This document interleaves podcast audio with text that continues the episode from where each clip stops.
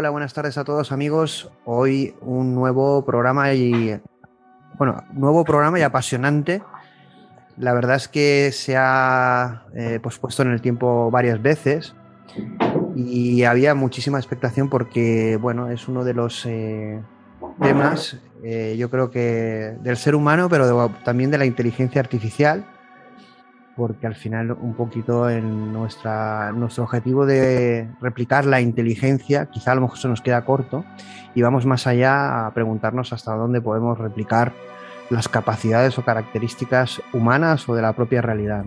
Es, es, es, el, para mí es el tema, ¿no? realmente es el tema. ¿Y por qué eh, tocar este tema, que es un tema complejo? Yo eh, tengo una cierta preocupación, pero los speakers que tenemos son de mucho nivel pero sí que haré una, advertencia, no, al menos una, declaración de intenciones y es que todo lo que vamos a intentar debatir y explicar es para que, para que se pueda entender. lo vamos a intentar, porque es un tema complejo, desconectado del tema tecnológico, el tema de la conciencia y el de la conciencia y el de la naturaleza humana es muy complejo y unido al tema tecnológico y de la inteligencia artificial y su posible simulación o replicación, pues ya eh, muchísimo más. Eh, como estaba, cuando estaba preparando el, programa, estaba leyendo eh, lo fundamental que es el lenguaje para la evolución de la mente y del ser humano. Y claro, a lo mejor nos enfrentamos a un problema, a un reto que requiere de un nuevo lenguaje. Es decir, vamos a ver cómo eh, parte de los conceptos que vamos a manejar a lo mejor nos están limitando porque necesitamos nuevos, porque necesitamos poder expresar un nuevo paradigma, quizá no con el vocabulario del antiguo paradigma. Y ahí se generan unos debates que muchas veces para mí son, son no es que sean vacíos, pero claro, hay que explicar, hay que tener mucho tiempo para explicar las cosas, ¿no? Y no entrar directamente en la discusión o el debate. Pero al final, eh, este programa eh, le dimos el pistoletazo de salida porque otra vez más vimos declaraciones de, Altman, el CEO de OpenAI. Eh, Sabéis que eh, hicimos un programa también en la misma línea, ¿no? Vimos declaraciones de GPT-5 de Altman eh, y dijimos, uy, esto merece programa, ¿no? Solo el debate que está generando sobre GPT-5 y las pruebas del test de Turing.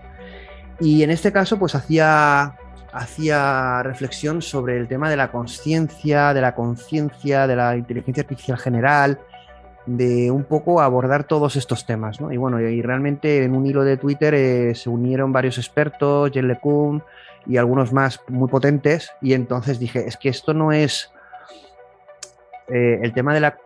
Ahora, ahora, hablaremos del tema conciencia, conciencia, ¿vale? Pero esa, esa dualidad que yo creo que sí que existe, otros creen que no eh, pero sí que yo eh, pensaba que era un tema como más lejano y que va, que va. Es decir, es de presente, medio, corto plazo y un reto que tiene muy presente los grandes talentos del sector de la inteligencia artificial.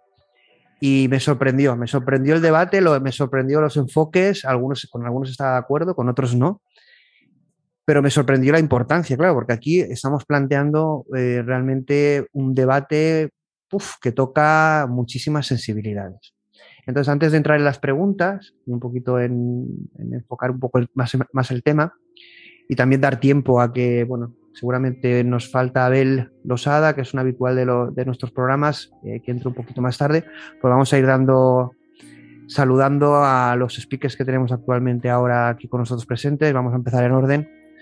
Tenemos, bueno, tenemos a Aitor con nosotros. Hola Aitor, ¿qué tal? Hola, buenas tardes. Bueno, Aitor Moreno Fernández de LZ pero es un, ya un habitual. Entonces, bueno, eh, mínima breve presentación porque yo creo que al final eh, quitaremos el que os presentéis porque hay muchos ya habituales y es como que casi rutinario, ¿no? Pero bueno, en dos frases un poquito de presentación de, quién eres, editor. Bueno, pues yo soy el responsable en Ibermática de la unidad de inteligencia artificial y computación cuántica y un apasionado de la inteligencia artificial desde muy joven y, bueno, pues eso, mi gran obsesión, mi gran eh, reto ¿no? Eh, vital es, bueno, pues crear, crear ese hijo nuestro eh, artificial, inteligente, que, bueno, que, que, nos dé ese toque de creadores. ¿no? Aquí, bueno, has, empezado fuerte, ¿no? He dicho reto vital, lo que es que, que lo consigamos o no. Yo creo que, bueno, eh, esto va a, traer, va, a traer, va a traer cola, ¿no?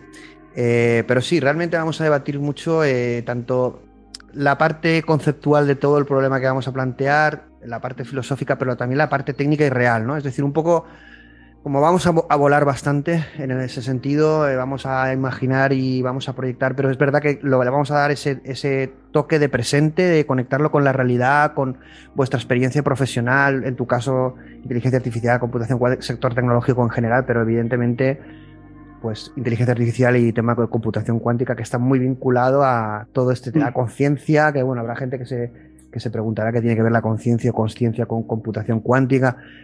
Eh, lo iremos un poco desarrollando, ¿no? Pero bueno, eh, para que la gente lo entienda. Bueno, tenemos a Jerónimo que tenía muchas ganas de este programa. Yo tengo un poco de miedo de que tenga tantas ganas. Porque viene guerrero, viene guerrero, ¿no? Bueno, este tema da para, da para. Eso es un poco quizá el problema, Jerónimo. Bueno, primero preséntate, porque este, este, este, este, este, este debate pasa como a veces cuando son tan subjetivos, entra una parte muy subjetiva, claro, se, da para infinito, ¿no? Debatir, ¿no?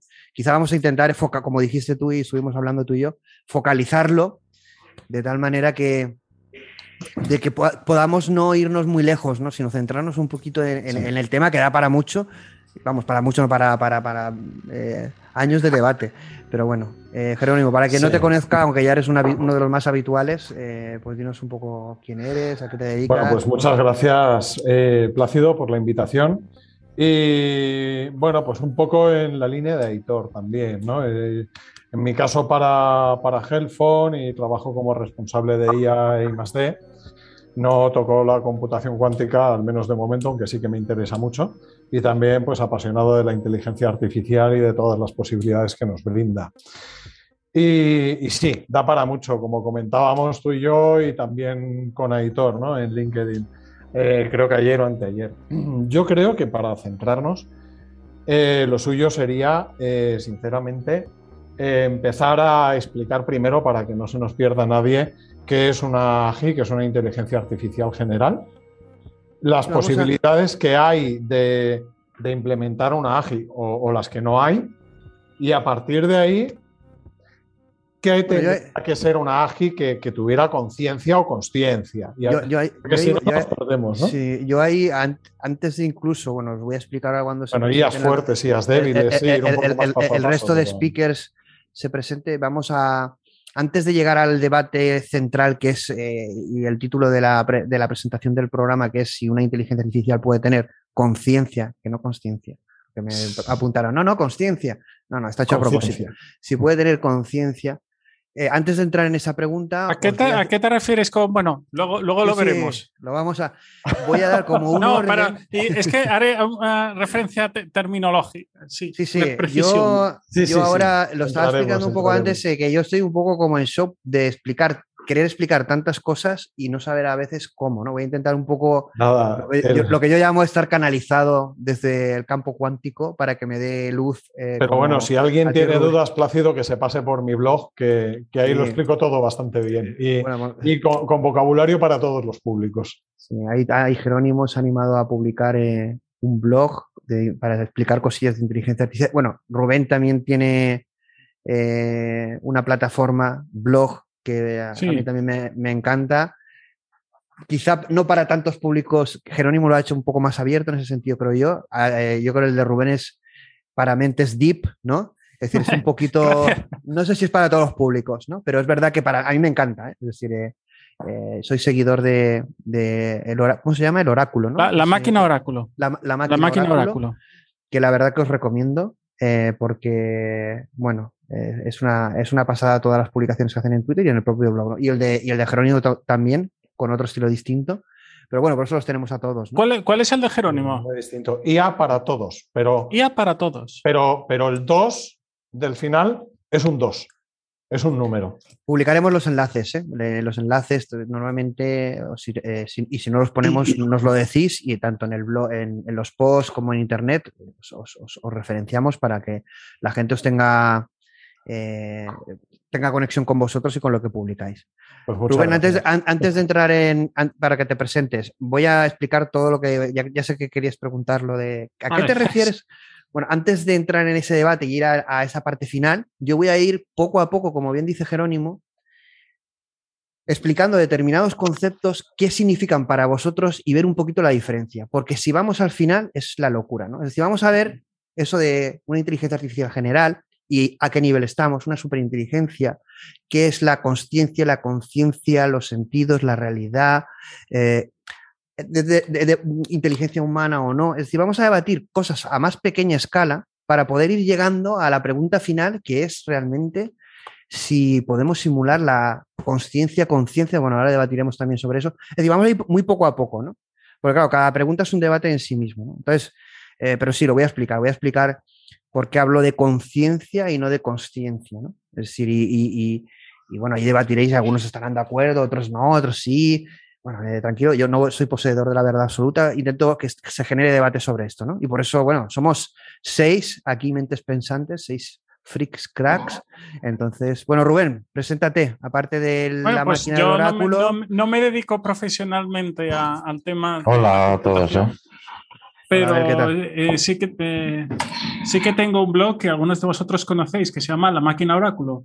Y el eh, blog versa sobre, sobre matemáticas, inteligencia artificial y computación. Yo concretamente ah, realizo las secciones de Deep Learning, de visión artificial y en el futuro tengo pensado hacer otras sobre procesamiento natural del lenguaje y dedicar artículos a, por, por ejemplo, GPT o, mm, otros sistemas similares. Los transformes y tal. Ese es un tema en el que, que pienso explorar a lo largo de las próximas semanas y meses en el blog. Normalmente cuando yo cuando habla Rubén de, de que está como que no se dedica a ello y luego ve sus contenidos y publicaciones, eh, Te quedas un poco. Quedas muy eres muy, eres muy modesto, pero eso está muy bien. Eso está muy bien. Sigues a Dennis Rothman, Rubén. A, a Dennis Rotham, Sí, Rothman, Rothman. Rothman, R-O-T-H-M-A-N. En, en el, en el Twitter. Eh, yo, bueno, yo le sigo por LinkedIn, es un especialista en Sí, NLP. todo el tema de Transformers. Todo el tema de Transformers pega muy fuerte y tiene libros muy potentes. La verdad es que sí. Si luego Vale, te lo, entonces, luego de- lo sí, sí, Dennis Sí. Rothman. sí, si te interesa Sí. el tema de Es, fran- Transformers. es francés. Sí, Yo, yo había entendido, fíjate, yo creo que me han hecho, me he hecho una infusión en vez de una Coca-Cola, un Red Bull. Yo había entendido Denis Rodman. Yo digo, Una bueno, cosa, una cosa, para que no haya confusión, en francés, Denis se pronuncia Denis, Denis. Sí, porque el otro es un juego de baloncesto. de Denis, Rodman. Denis. Entonces, entonces que no se meta mucho con nuestra pronunciación. Bueno, pues ya se ha presentado Rubén. Pasamos a Dani. Bueno, Dani, tuvimos su primera participación el otro día. A mí me sorprendió. La, ver- la verdad es que lo que me, eh, bueno, me sorprendieron dos cosas. Una, evidentemente, sus participaciones brillantes. Me encanta. Bueno, es muy cañero. Y luego también una cosa así como que la proyección o visualización que uno hace por Twitter o redes sociales de una persona dista mucho de. No, no que fuera mala, ni muchísimo menos, ¿no? Pero muy diferente, ¿no? A ver, eh, bueno, yo me tiene, es, me es de- lo que tiene, sí, sí, la- las redes, ¿no? El, el Me- copycat, el, ¿cómo se llama eso? Crea cena por Tinder. sí. Ah, pero sí, sí, es eso Me suele de- pasar.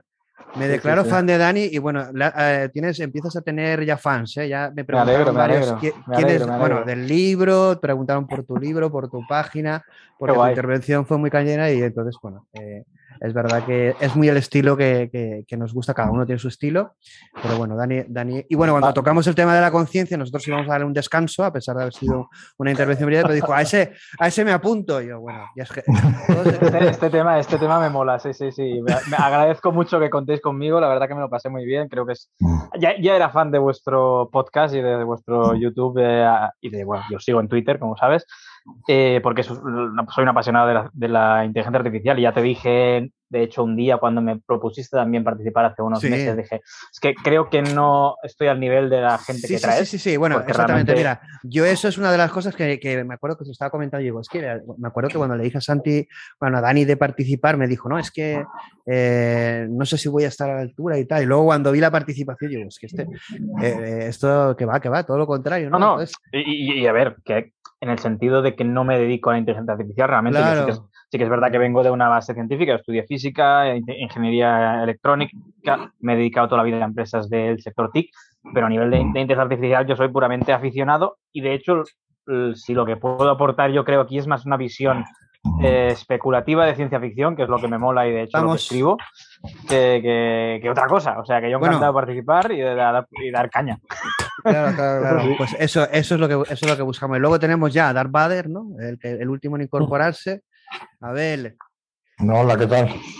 No me vas a hacer presentarme otra vez, ¿no? Darth Vader ahí, que muy- muy, chulo el post de la última cena con Star Wars y Darth Vader tú ahí presente, muy chulo. Sí, es un poco icónico en mi vida eso. Darth Vader Pop Art, eh, lo tengo en final, tú sabes que al final te, te etiquetarán con eso y no, no te lo podrás quitar la etiqueta de lado oscuro del Darth Vader. Bueno, Mm. queríamos contar contigo, casi contamos casi, casi todos los programas contigo.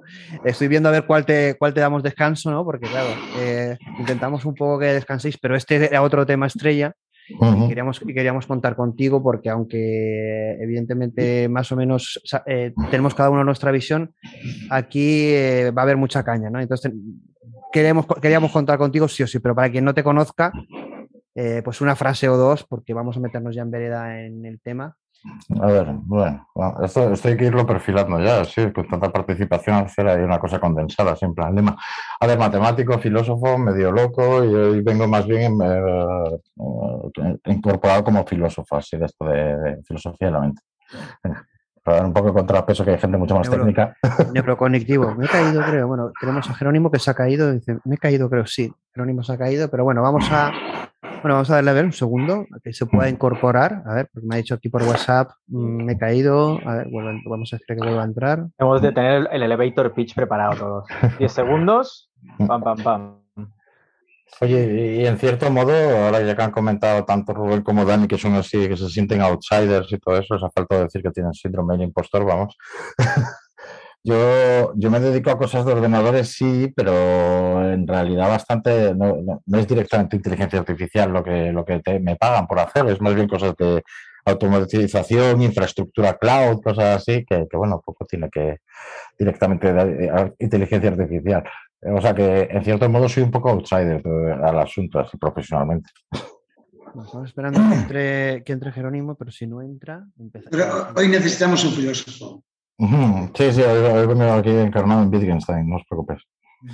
Mira, una, de las, una de las asignaturas, va- vamos ahí llenando ¿eh? el vacío. Wittgenstein plácido. era bastante mecánico, ¿eh? Sí, sí, sí, lo sé, lo sé, es un Y poco sus tratados lógicos filosóficos. Vamos a un Mm. minuto, Jerónimo. Podéis, podéis, podéis comentar. Para mí, filósofo de la, es comprimido. Es comprimido. Filósofo de la ciencia, el, el Thomas Kuhn, a mí ese es el que me impactó en, la- en una asignatura de la carrera, me acuerdo, historia de la, historia de la Mm. física. A mí ese tío sí que me abrió la manera de pensar. Además, creo que lo, otro día lo, lo nombrasteis por Twitter, no sé si tú Plácido o Label. Yo muchas veces porque me, me empollé, o sea, me curré lo de los epiciclos en el libro de la Revolución Copernicana, que es menos conocido que... Ah, es brutal yo, yo- eso yo solo ahí. me he leído el de la revolu- solo me he leído el de la revolución científica, tío.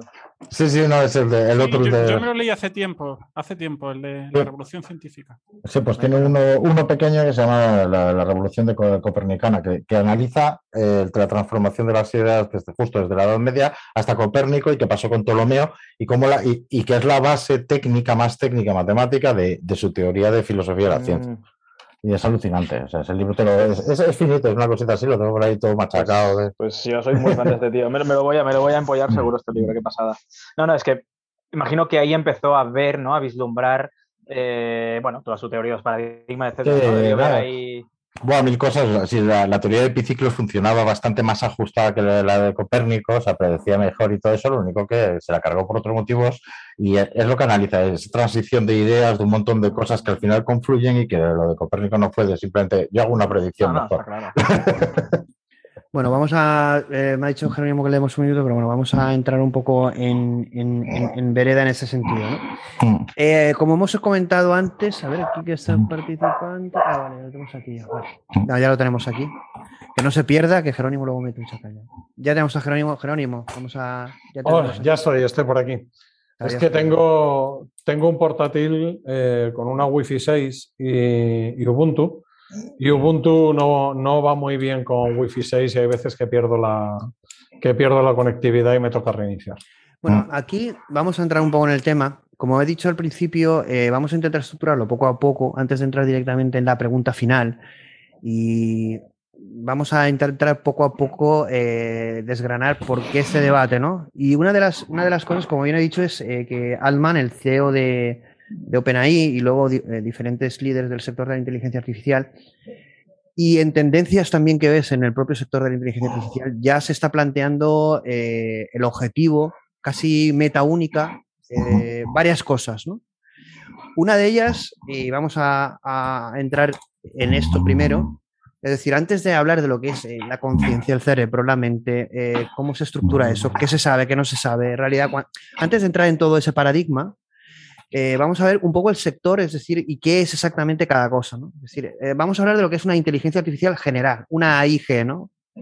Entonces, o una AI en, Entonces, porque, claro, por ejemplo, una inteligencia artificial general es diferente de una superinteligencia o de una, el momento de singularidad. Eh, eh, aquí hablamos de cosas diferentes que en muchos casos el lenguaje se superpone, los conceptos, cada uno tiene una forma de verlo. Entonces, eh, sí que vamos a hablar ahora mismo, brevemente, cada uno de nosotros, o debatir sobre, bueno, qué es para vosotros una inteligencia, una inteligencia artificial general. Incluso la, mañana vamos a entrevistar a, a, a un talento eh, que, eh, una empresa que concretamente trabaja en un proyecto de inteligencia artificial general.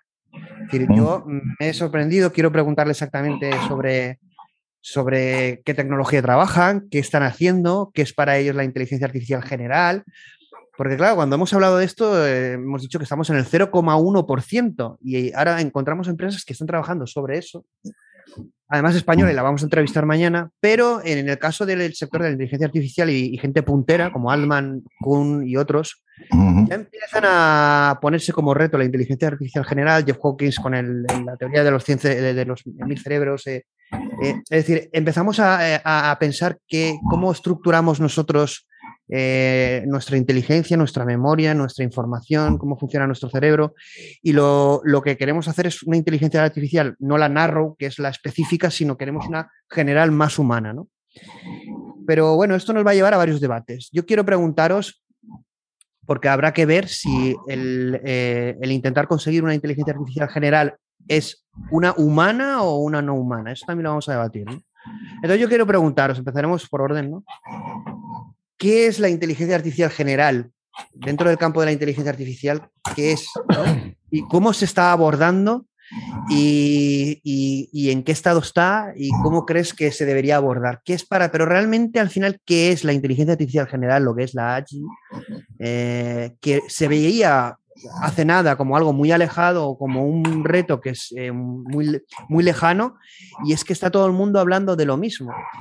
Y empiezo ya a ver artículos que el, objetivo no es una tecnología en sí misma de redes neuronales o de inteligencia artificial, algún reto, sino estamos hablando de estructuras y arquitecturas para conseguir cosas que el ser humano posee. Entonces, esto, esto estamos hablando ya de palabras mayores, ¿no? A ver, Aitor, ¿tú qué piensas del tema de la inteligencia artificial general, que se suponía que lo íbamos a ver en años? Ahora se está debatiendo sobre esto y están planteándose ya cosas y están teniéndose resultados. Algunos inferidos de la biología, del cerebro humano, y otros puramente arquitecturas. Eh, y algunas no inferidas del ser humano. Por ejemplo, Transformers es una arquitectura y hay un debate. Eh, ¿Qué es la inteligencia artificial general para ti? ¿Y en qué punto está? Yo, como ya, ya he comentado en otras sesiones, eh, nosotros también estamos trabajando en una inteligencia artificial general y yo, lo, tengo, lo tengo muy claro. Y creo que, que, sé, cuál es el camino, ¿no? que hemos hablado alguna vez. Y, como este, hoy íbamos a hablar de, la conciencia, no de la consciencia, yo, yo, sí que haría una petición, que es que si vamos a hablar de la conciencia, hablemos de la conciencia, igual la conciencia la dejemos para otro debate, otra sala, porque si no.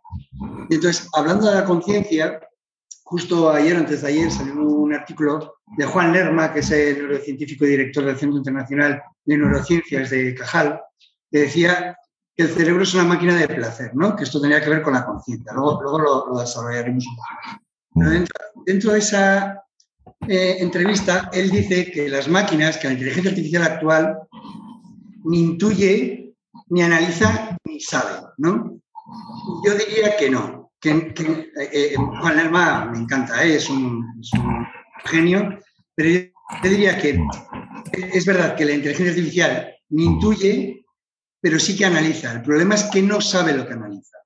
La inteligencia artificial general llegará cuando una máquina sepa interpretar lo que analiza, sepa darle un sentido. Y sepa darle un sentido en una semántica, como hablamos, o bien matemática, o bien lingüística, o bien, de, o bien por una lógica formal. ¿Cómo conseguir eso? ¿Cómo ¿Eh? conseguir eso? ¿Cómo conseguir eso? ¿Cómo conseguir eso? Eh, estamos trabajando en ello. Es, ah, ya, como os comentaba, ah, hay, hay, como tres fases, la parte de inferencia, la parte de, de, entrenamiento, la parte de inferencia y al final la parte de razonamiento. Y sí que ahora estamos en la parte de ella muy bien haciendo entrenamientos y muy bien haciendo inferencias. Pero que una máquina sobre esas inferencias que, que está generando sepa razonarlas es lo que nos falta. Y bueno, en eso estamos trabajando, en base, eh, hibridando pues, eh, lógica simbólica, hibridando embedding semánticos en las redes de, convolucionales. Bueno, hay, hay distintas estrategias, pero en el momento que una máquina sepa eh, transformar las inferencias que está haciendo en, un lenguaje o propio o matemático o formal y sepa razonar lo que está infiriendo, ahí llegaremos al principio de la inteligencia artificial general. Y, no estamos tan lejos. Vale, eh, eh, esa parte, bueno, eso, eh, lo, que es la... Además, quizá voy a meter caña ya aquí. No quería, porque como va a venir Rubén, Rubén esta parte justamente es lo que en muchas teorías, yo luego un poco comentaré autores en los que yo, esto es, bueno, opinión mía, pero sobre basada en autores que me, gustan o teorías que realmente me gustan, pero muy, científicas, ¿no? Realmente la inteligencia artificial normal se ha basado en, en la primera capa que son las redes neuronales, la parte cognitiva, y ha tenido éxito. Pero la segunda capa, que también existe en el cerebro, que es la que crea la mente, requiere justamente de lo que tú estás diciendo, que es de todas esas inferencias crear un metamodelo que sea capaz, o un metalenguaje, ¿vale? Que esa es una capa adicional por encima de las redes neuronales. Y ese concepto que tú lo estás nombrando, me parece, yo sé que eres conocedor del, camino y además estoy bastante de acuerdo contigo, no sabemos resultados, estamos experimentando, ¿no? Y, tocamos parte tangible, científica y seguro que otra de experimentación, otra de, de intuición, otra, pero es lo que tú dices, ¿no? Tiene que haber una capa superior a la de la propia inteligencia artificial para que tenga esa capacidad mental, crear una mente, eh, que es lo que tiene el ser humano, que es al final eh, esa metainformación o esa, ese algoritmo que es capaz de nuestra experiencia consciente organizarla y darle un sentido, ¿no? Y eso es un poco lo que, de una forma u otra, ¿no? Más exitosa, menos, eh, ese es el camino un poco, ¿no? Pero los seres humanos lo hacemos. ¿Cómo, cómo lo hacemos? verbalizamos, o sea, nosotros hacemos una acción, que es nuestra inferencia en nuestra red de entrenamiento, y luego la razonamos. Y siempre es así. Siempre, siempre intentamos justificar, que ahí viene un poco la conciencia, o sea, el, saber si, eh, eh, si, está bien, si está mal, ¿no? Esa es la parte de conciencia. Eh, siempre intentamos justificar lo que hemos hecho de alguna manera. O algo que no comprendemos y que sabemos que va a pasar, una manzana se va a caer del árbol y a partir de ahí empezamos a intentar razonar por qué se cae del árbol. ¿Y, cómo lo explicamos? Pues en algunos casos con el lenguaje, pero en otros casos con la matemática. pero en otro caso con reglas, con reglas que, generamos nosotros mismos y esa es la capa que todavía no pero, pero sí que es verdad, es que en esa segunda capa, bueno, en esa primera capa, porque para mí es una primera capa por encima de la biológica, que sería la neuronal, ¿de acuerdo? Eh, esa primera capa, el lenguaje o la matemática es diferente de la primera. Es decir, totalmente. totalmente. La, primera es otra matemática que es en paralelos, es un, sistema eh, de conexiones que, ah, que en, el cual nos, nos, nos, genera hacer una acción, una, una inferencia, pero luego la intentamos justificar. O vemos algo y sabemos que va a ocurrir por nuestra experiencia pasada, que es el entrenamiento, pero ¿Y por qué ha ocurrido? Es el por qué o el, para qué eh, darle, y, darle una interpretación simbólica de cualquier manera. Eso es lo que hacemos nosotros y las máquinas todavía no lo hacen. Cuando las máquinas empiezan a hacer eso, ya vamos a tener una inteligencia. Bueno, pues me, parece, pues mira, me parece mm, que vamos a tocar cosas concretas y además con la experiencia de editor, que además está desarrollando cosas en esa línea. No, nos ha contado mucho, ahora le preguntaremos más, a ver qué nos puede contar, ¿no? Pero Rubén, eh, como tú me has hecho una pregunta y así pasamos a, vamos a, Rubén, tú me has preguntado, ¿por qué conciencia, no? Y no conciencia. Para mí, por ejemplo, lo que ha dicho Aitor, eh, eh, la parte de biológica, la de red neuronal, es la que procesa la, toda la realidad, ¿no? Todo ese data stream, todo ese flujo, fotogramas de realidad, ¿de acuerdo? Física. Eh, eso llega al cerebro y, el cerebro, eh, de una forma consciente, genera esa experiencia consciente o conciencia. Si realmente la conciencia viene de ese estado de, transformar esa experiencia real en, información. Y eso es lo que las redes eh, neuronales, la inteligencia artificial en un primer nivel está consiguiendo o ha conseguido, yo creo que en un nivel altísimo, casi total, que es interpretar la realidad, los patrones, la información y aunque no le den sentido, es capaz ya, incluso mejor que el ser humano. Eh, que no lo hemos conseguido en algunos aspectos tanto de forma tan óptima, energética, óptima, de cálculo, lo que quieras, pero yo creo que ahí ya le hemos pillado eh, totalmente en visión artificial. Puede ser más eficiente o menos, pero todo está funcionando a nivel de lenguaje, lo mismo. Es decir, entonces esa capa consciente que, como bien dice Aitor, nos da los embeddings, los indicadores, la tenemos replicada, casi replicada. Lo que no tenemos replicado es lo intangible, lo, cómo se organiza la metainformación, el metaalgoritmo. Pero es que esa, esa parte de la mente, esa parte de inteligencia artificial general, llamémoslo así, es, viene de una capa superior, un lenguaje superior, una matemática superior a esa parte de conciencia. Para mí la conciencia está muy vinculada a la realidad física. Y la realidad física no es la realidad cuántica, ni es la realidad de potencial, ni es la conciencia para mí. Eso es para mí. ¿eh? Eh, por eso yo, mi pregunta va más allá. Mi pregunta no es si puede una inteligencia artificial tener conciencia, que para mí ya la tiene. Lo que no tiene es eh, lo que dice, como bien dice Aitor, una inteligencia humana o general, o incluso una mente, no tiene una estructura, un sentido, una autorreferencia, muchas características. Pero de, lo que estamos hablando es que necesariamente es que eh, la autorreferencia eh, va a estar ausente de cualquier autómata de estado finito, es decir, cualquier autómata en el que sus diferentes estados puedan expresarse mediante números naturales. Cualquier ordenador y cualquier sistema, incluso GP3, GPT, incluso un transformer, eh, todos los computadores que tenemos en la actualidad son computadores discretos, no son computadores analógicos. Los computadores analógicos se abandonaron hace eh, los años 30, hace 90 eh, años. En la actualidad, todos los computadores eléctricos que existimos son computadores con aritmética binaria y en el que sus estados se describen mediante números, mediante números naturales, números, y particularmente mediante números enteros. Entonces, de acuerdo en mi opinión, derivado del teorema de Gödel y también derivado del problema de la parada de Turing, un algoritmo no puede realizar reflexiones sobre sí mismo. Y en mi opinión, eh, ningún transformer, ni tampoco eh, eh, GPT-3 puede realizar reflexiones sobre sí mismos.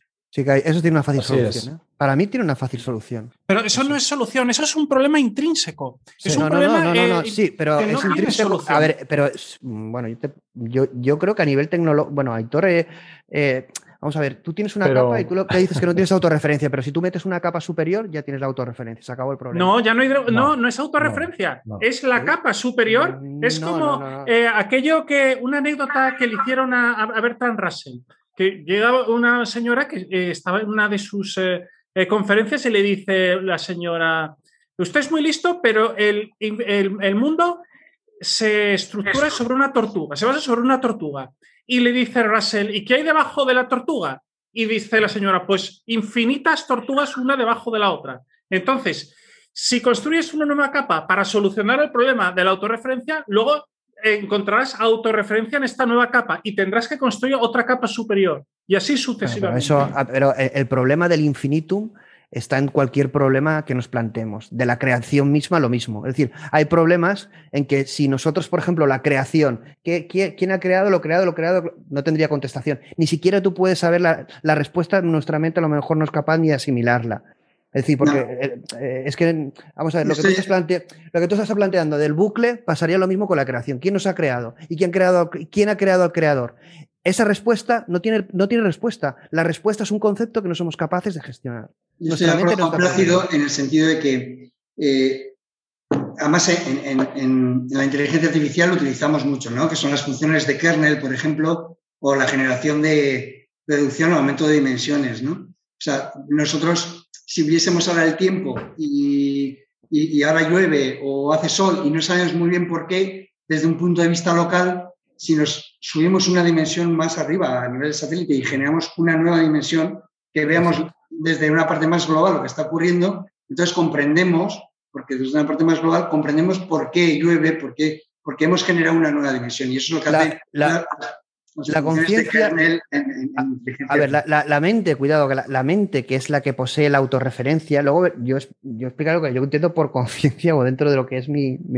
Eh, es extradimensional. A ver, la conciencia en sí es extradimensional, es decir, en una dimensión, cuatro dimensiones no tienes eh, conciencia en ese sentido. No puedes tenerla. Porque a, nivel de, a nivel de conciencia no existe ni siquiera la parte temporal. Es decir, entonces eh, es otro entendimiento. Es lo que dices, tú estás limitado por, por lo que estamos modelando. Una máquina finita, una máquina de Turing.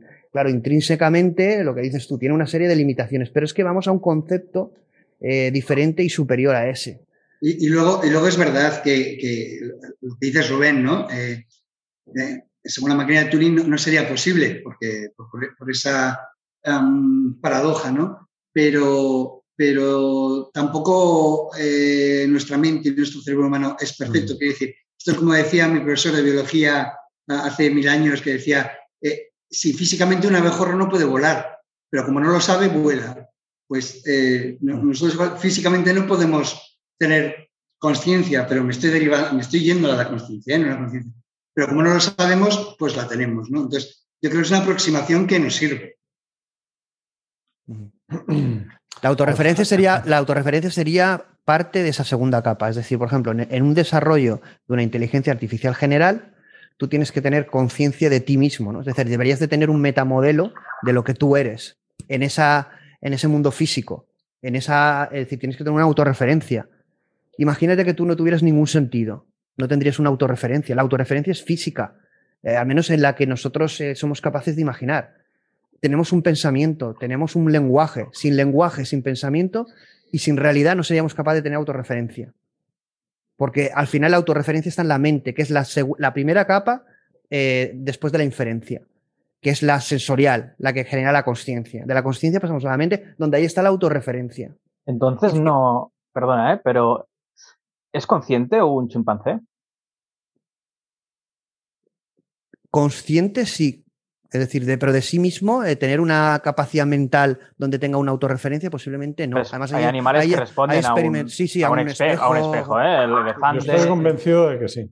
Pero no es lo mismo. Puede ser que la naturaleza de, de, eso no sea la, misma. Es decir, porque que reacciona un espejo, eh, hay que ver exactamente qué es una autorreferencia. Yo creo que primero tendríamos de ir a, atrás, un paso atrás, ¿qué es la conciencia? De todos modos, eh, antes, de, antes de avanzar, eh, yo creo que, es importante eh, dejar claros algunos puntos. El primero, que estamos hablando, como ya se planteó hace mucho, mucho tiempo, tanto como en el evento de Dartmouth, de una simulación de. La inteligencia artificial es una simulación de la inteligencia. Sí, pero es que la, definición de, de, McCarthy. Espera, espera. Espera. Y, luego, eh, dejar claro para los oyentes, cuando hablamos de una inteligencia artificial general o una inteligencia artificial fuerte, diferenciarlo de lo que se ha, comentado aquí como una inteligencia artificial normal. La inteligencia artificial débil está orientada a resolver problemas específicos. Ahí sí, una máquina hasta puede resolver algunos problemas mejor que una persona. Ahora bien, el enfoque de una inteligencia artificial general es una inteligencia que en lugar de haber sido entrenada para un problema específico, tiene la capacidad de explorar, de detectar problemas, explorar un espacio, el espacio en el que está, en el que se encuentra, detectar problemas por sí misma y además resolverlos. Y no solo eso, sino aprender de ello, memorizarlo. ¿Y cuál es el problema? Bueno, además, más El problema lo tiene que detectar, es decir, tiene que ir captando datos, tiene que ir identificando. ¿Pero cuál es el problema? Pero- Pero ¿cuál es el problema? Pero eso está... Puedes Jerónimo. planificar, razonar, hacer, un, hacer una, plan- una proyección de futuro. Todo eso se, eh, tecnológicamente y a nivel de programación de algoritmos se está consiguiendo. ¿eh? Es decir, las Bueno, características. Mm. Sí, la- la- las Si características, por ejemplo. Si te paras a, a- a analizar cada, una de, cada uno de esos puntos, se estará consiguiendo y habrá algunos que se han conseguido y, y otros, como comentaba Aitor, que no, pero no me parece ni mucho menos fácil. Es decir, No, no, no. identificar, identificar mm, qué es en qué, en qué problemas es interesante profundizar y en cuáles no. Porque si no es que eh, se muere en el intento, ¿vale? A nivel de recursos computacionales. Identificar qué problemas, qué problemas eh, son susceptibles de, son interesantes de analizar y cuáles no. Y analizarlos, encontrar soluciones y aprender de ello y saber que problemas de ese tipo ya los has resuelto, Pero- es pero- algo que nuestra inteligencia lo hace de una estamos. forma es- natural. es- eso, eso los sistemas ya lo están haciendo. Quiero decir, el, el buscar cuál es el, dónde está el, el problema son lo que nosotros llamamos los modelos proactivos de Sí. detección de anomalías. Están ahí.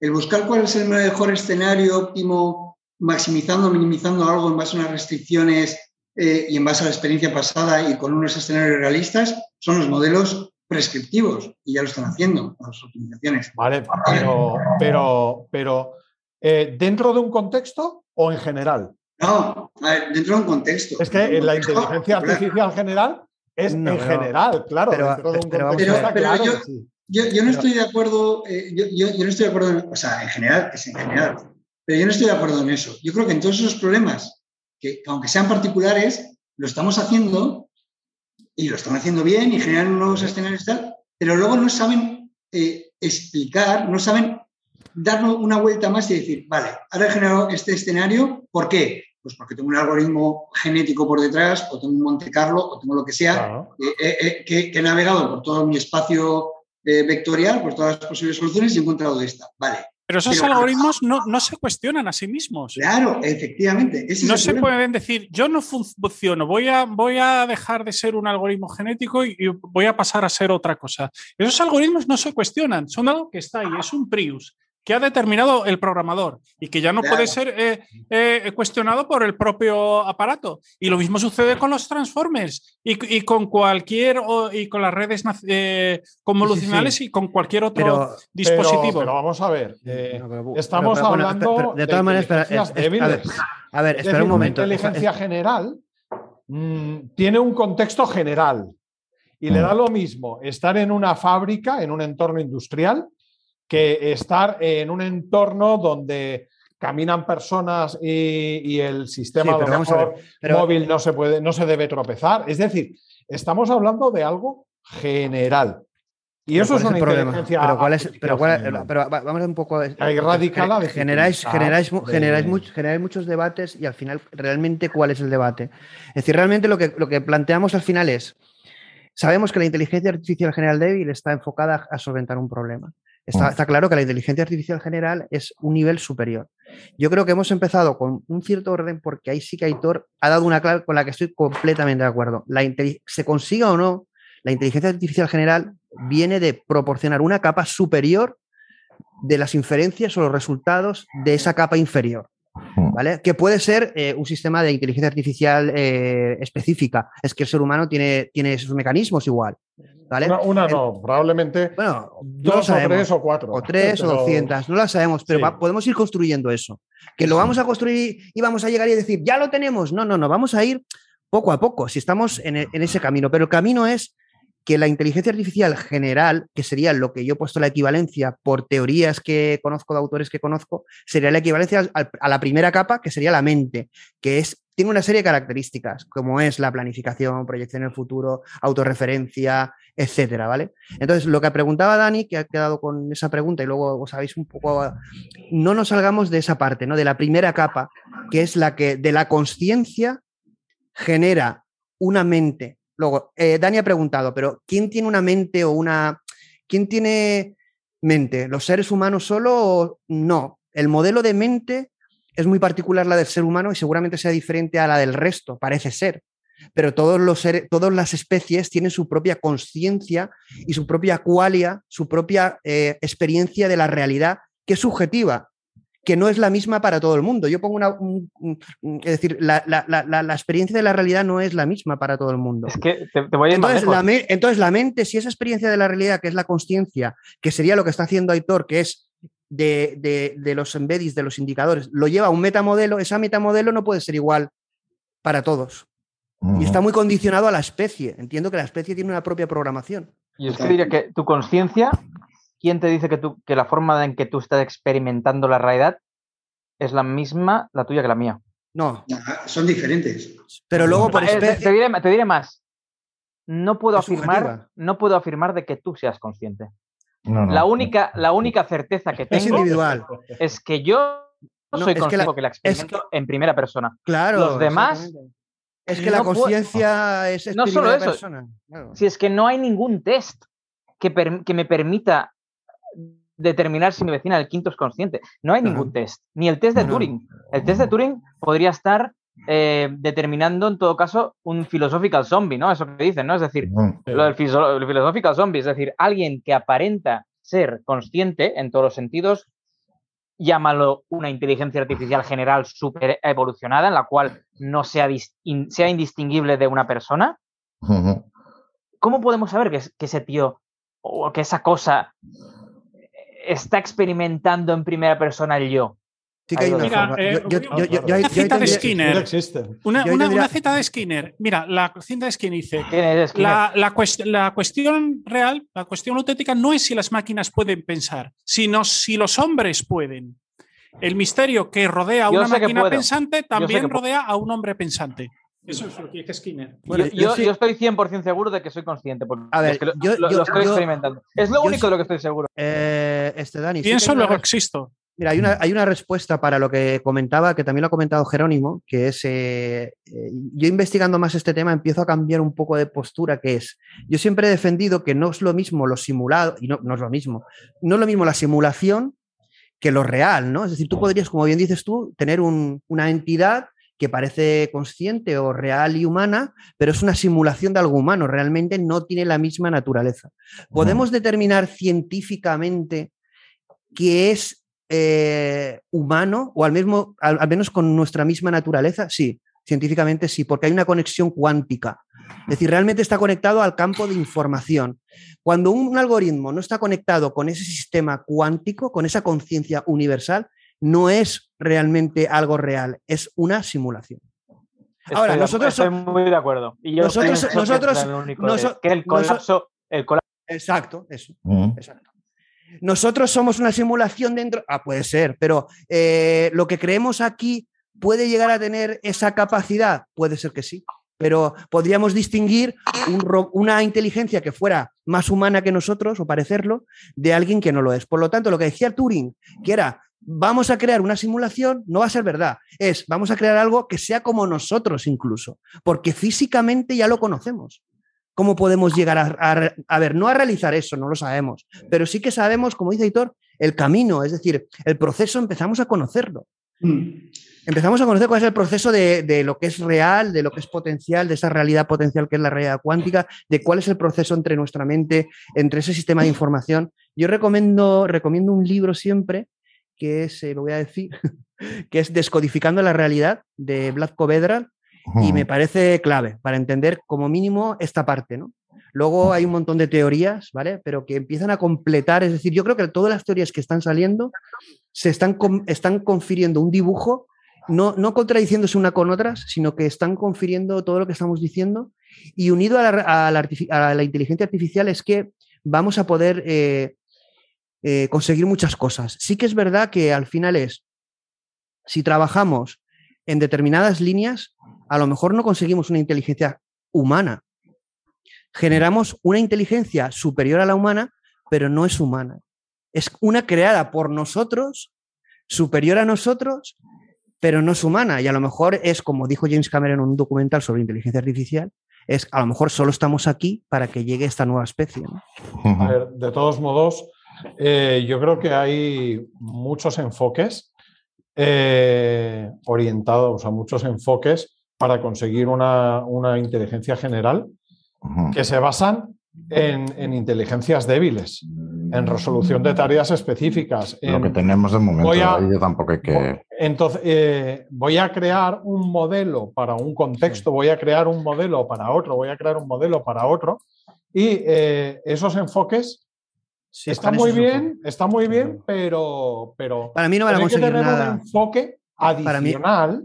hay que tener un enfoque adicional que es esa capa, que yo creo que no es una capa, que es que es un metamodelo, que es que no es una capa, que son cuatro, seis o siete capas que realmente nos dé la clave de, primero, explorar el entorno en el que se encuentra la IA, que es un entorno general, y tiene que estar preparada para tener esa capacidad de exploración general, de percibir datos tanto de una conversación filosófica como de una conversación científica, como de la experiencia que se percibe cuando te metes en una fábrica de todo, de discriminar a partir de ahí qué datos son los que realmente merecen la pena y poder procesarlos luego a lo mejor con esas Eso es lo que ya hace el Machine Learning. es que efectivamente. En general, el Machine Learning hace eso. El Machine Learning lo que hace es eh, colecta datos y encuentra patrones en los mismos. Pero lo está haciendo el Machine Learning, lo está haciendo para problemas concretos. Y yo estoy hablando de un entorno general. No perdamos de vista el foco de la generalidad, por favor. Pero para mí la clave, para mí, ¿eh? y es muy, para mí la clave no es que sea, la, IA general no, es que sea una IA que tenga eh, muchas IAs particulares en distintos No, no puede, no puede. Exacto, Una sumatorio, un sumatorio de N eh, IAs narrow. No, no, no, eso no funciona. Para mí eso no es. Para mí la IA general es, es, lo que comentaba. Bueno, en una, primera en una primera fase a lo mejor sí, va a haber una parte híbrida, ¿no? Es decir, vamos, como vamos a jugar con lo que tenemos y con lo que vamos a ir descubriendo, puede ser que en una primera fase vayamos metiendo eh, resultados de lo tradicional con lo general y no tengamos algo puro. Ahí pueden salir como varios Frankensteins en este sentido, ya se ven. sacando lo mejor de cada mundo, ¿no? Es decir, al final es ¿Qué es lo que tengo? Y intentar sacar, claro, es que en los métodos tradicionales estamos sacando muchos resultados. El problema es que aunque estas tecnologías las pongamos al límite, no nos van a llevar a lo que queremos. Pero si también vamos al paradigma nuevo, seguramente no tengamos los resultados con el mm. paradigma antiguo. Entonces ahí van a haber arquitecturas híbridas. Y ahora ya se están planteando, de tal manera que se pierde lo que es la inferencia de la biología al final un poco es, bueno, pero siempre hemos sacado todo de la inferencia de, del cerebro, de la mente, de cómo... No, los transformes en sí mismos no, está inferido de la, de, la biología. Y... ¿No creéis que todo esto que se habla de, la inteligencia artificial general, en realidad lo que se habla es una imitación de la inteligencia humana, simplemente? una imitación de la inteligencia humana realizada por una máquina. Eh, es que habéis leído la, la novela Solaris de Stanislav Lem, que hizo la, película Tarkovsky. Eh, es que eh, la moraleja de esta, de esta novela, que versaba sobre los intentos de una serie de investigadores que orbitaban alrededor de un planeta, el planeta Solaris, de comunicarse con un eh, océano protoplasmático, que era un océano inteligente, que y del mismo modo que un cerebro es inteligente y la, la corteza cerebral lo es, también este océano protoplasmático tendría cualidades inteligentes y trataban de comunicarse con él, pero esta, esta comunicación a menudo resultaba fútil. Y señalaba Stanislav Lem que eh, la moraleja es que probablemente hubiera inteligencias eh, alienígenas de fuera extraterrestres que no serían antropomórficas y con las cuales no sería posible esta, esta comunicación. En Fiasco, en la novela Fiasco también trata este tema. yo sí, sí, venga, me voy a lanzar, que he estado escuchando atentamente ahí, todo, ahí un poco de esto. A ver, yo para mí son, son varios problemas aquí. Bueno, primero el típico hype este, que ya todo el mundo se lanza al en cuanto, en cuanto hay un avance, un paper de cualquier tipo, el AGI está aquí, espérate, que ya lo montamos mañana. Pero yo no, no lo veo por una razón. Es cierto que, que sí, que estamos modelando muchísimo. Fenómenos mentales no me atrevo tanto a decir, aunque sí hay ciertos fenómenos cognitivos que sí que se ha hecho un modelado. Al final es matemática todo bajo las cuerdas, lo que estamos, eh, no tenemos otra manera de escribir y sí se ha hecho algo. Eh, comportamientos e interacciones, búsqueda de soluciones a problemas más o menos generales dentro de un ámbito muy, muy estrecho. Pero dice, la inteligencia artificial general, yo es que siempre me quedo un poco perplejo y digo, dice, tiene que moverse ella sola en el entorno. Y digo, vale, ¿en qué entorno? Porque el ser humano, pues digamos, estamos en un entorno empezamos en una familia, sin hablar de estas pijerías, eh, para nada, y ser conscientes, aprendemos un lenguaje sin saber que estamos aprendiendo un lenguaje ni que es algo peculiar, y tenemos un objetivo en la vida que en general al principio es algo así como, quiero irme de fiesta, me gusta esa chica, quiero decir, ¿eso es el entorno de un algoritmo, verdad? No. Entonces, ¿tenemos idea siquiera del entorno en el que se va a lanzar un algoritmo que va a empezar a moverse? El universo. Es que no hemos modelado ni el entorno. O sea, es que es una cosa. de lo que se trata es al final a ver. No, no, no, y lo llevas a un contexto, esa IA general. Tú, tú la llevas a un contexto. La, la, llevas a un contexto que puede ser visión artificial, que puede ser. Un contexto determinado por humanos y que siga respondiendo. Eso yo creo que sí se va a conseguir. Y ahí, y ahí, y ahí es capaz de aprender. Pero esta misma IA te la llevas a un contexto, a un entorno de fabricación y ahí también es capaz de aprender observando. Y luego te la llevas a mantener conversaciones filosóficas y al principio será más tonta que yo y eso es difícil, pero eh, aprenderá y eso es una IA que tiene la capacidad, es la misma. pero, si el, problema de todo eso es que la filosofía, en mi caso, por ejemplo, me apasionaba, al final acabé cogiéndola más porque me, apasiona discutir cosas de filosofía que por nada práctico, como es obvio, la filosofía la hice en paralelo por eso.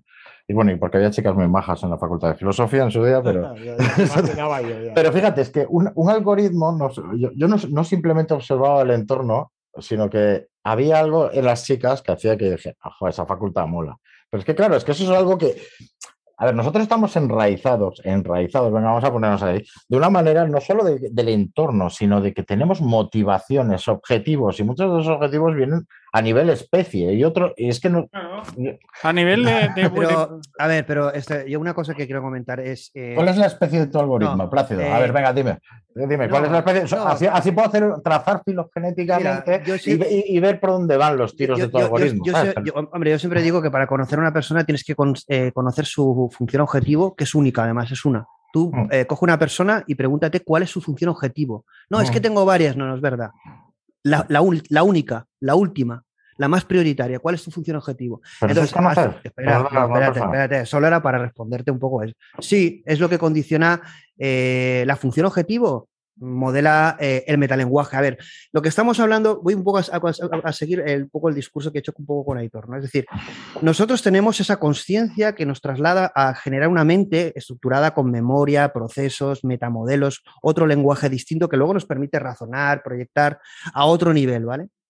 Nosotros ahora con la inteligencia artificial pensado una cosa, no tenemos muchas limitaciones humanas, tenemos una conciencia superior, porque la inteligencia artificial tiene acceso a muchísima información experiencial, que aunque no es sensitiva, pues tiene un montón de información de texto, vídeos, a todo el conocimiento que nosotros no podríamos acceder de forma tan rápida e inmediata.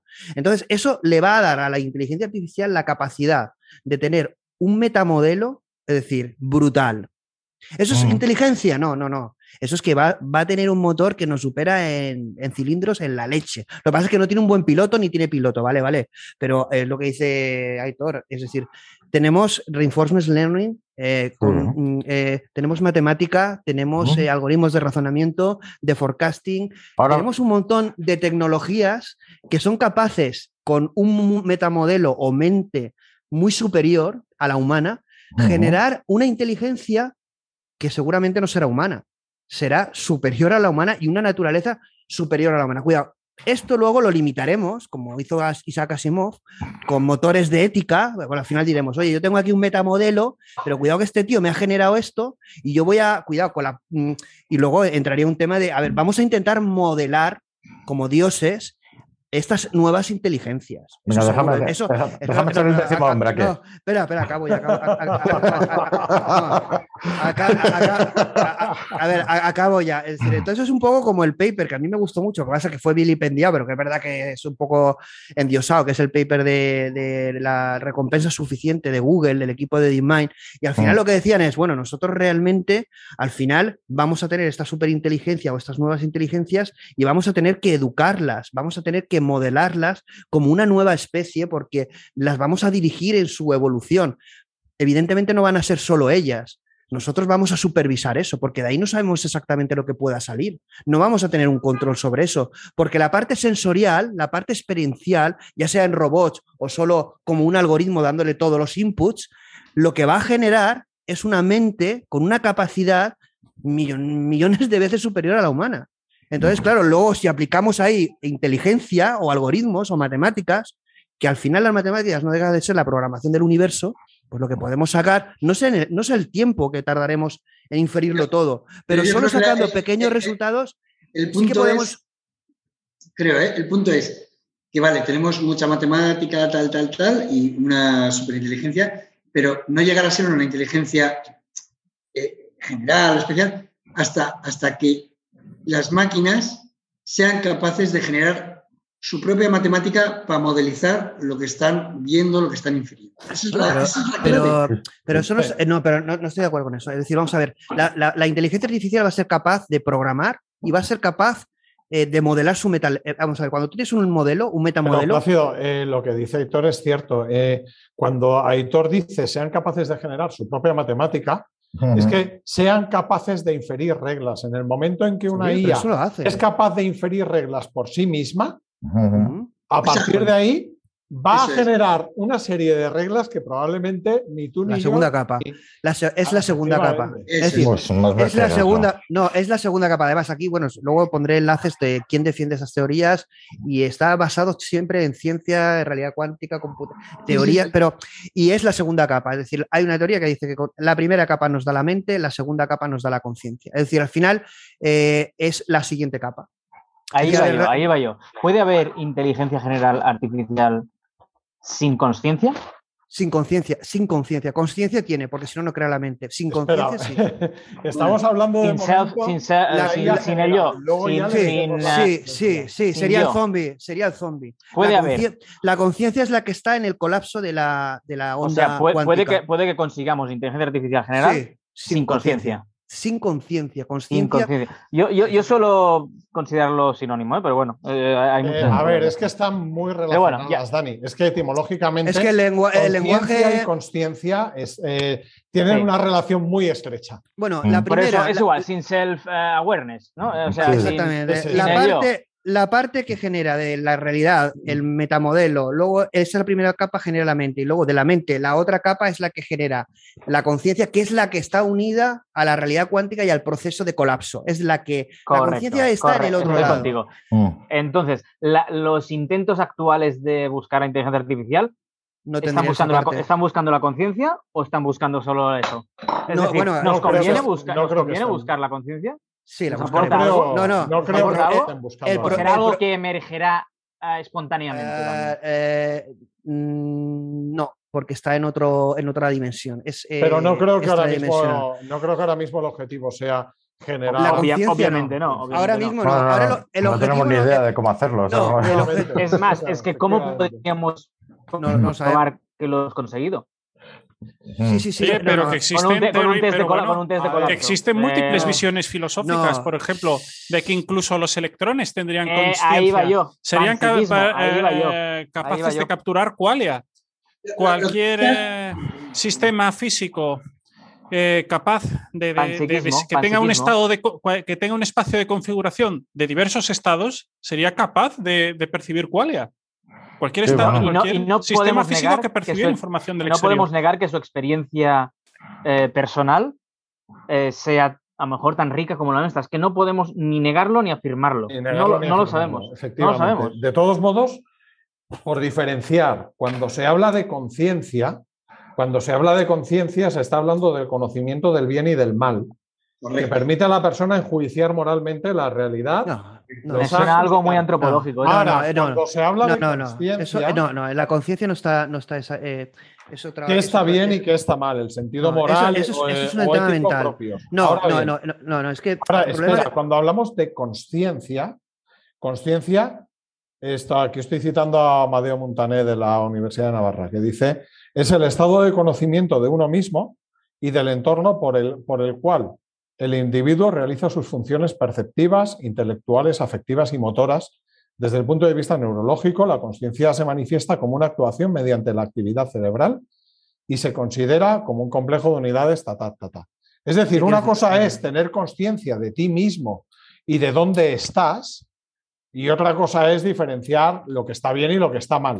No, vamos a ver. Es que, es que no, es que vamos a liar, vamos a liar. Que no es patatas que me lo haya inventado. es que- No, no, no, es que no, pero es que en este tema, ¿sabes qué pasa? Que sí, vamos a obviar el lenguaje, me da igual el lenguaje, porque vas a encontrar definiciones, palabras. Es que vamos a ver, aquí hay una realidad experiencial que es la realidad física, pero eso es algo científico. Lo que pasa es que si empezamos a debatir sobre, y eso es una parte A, de ahí inferimos de una forma subjetiva, de una forma subjetiva e individual, porque la conciencia es un fenómeno individual, primera persona, y de esa inferencia de todos los indicadores, llámala A, no la llamo de ninguno, A. Un sistema A nos genera en una primera capa, eh, en redes neuronales, a nivel biológico, una información. Captamos de la realidad de forma subjetiva unos indicadores. De esos indicadores, en una primera capa, se nos transforma a una capacidad mental en que nuestra mente lo que hace es toda esa experiencia organizarla de una forma eh, meta algorítmica, con metainformación relacionada, estructurada, con memoria, de forma temporal, multimodal, de, con capacidades de... eh, es otra capa, es otra parte eh, cognitiva. La siguiente parte, es decir, que es la capa por encima de la mental, sería la B, llámale la B, no le pongas un nombre, la B. Y esa B está, es en la que está conectada, está en los dos lados. Está en la realidad física y en, la, en el colapso de onda, en la que tú realmente eh, tienes mil eh, infinitas posibilidades y hay un colapso en la que realmente hay una proyección en el mundo físico. Ahí es donde está la parte B.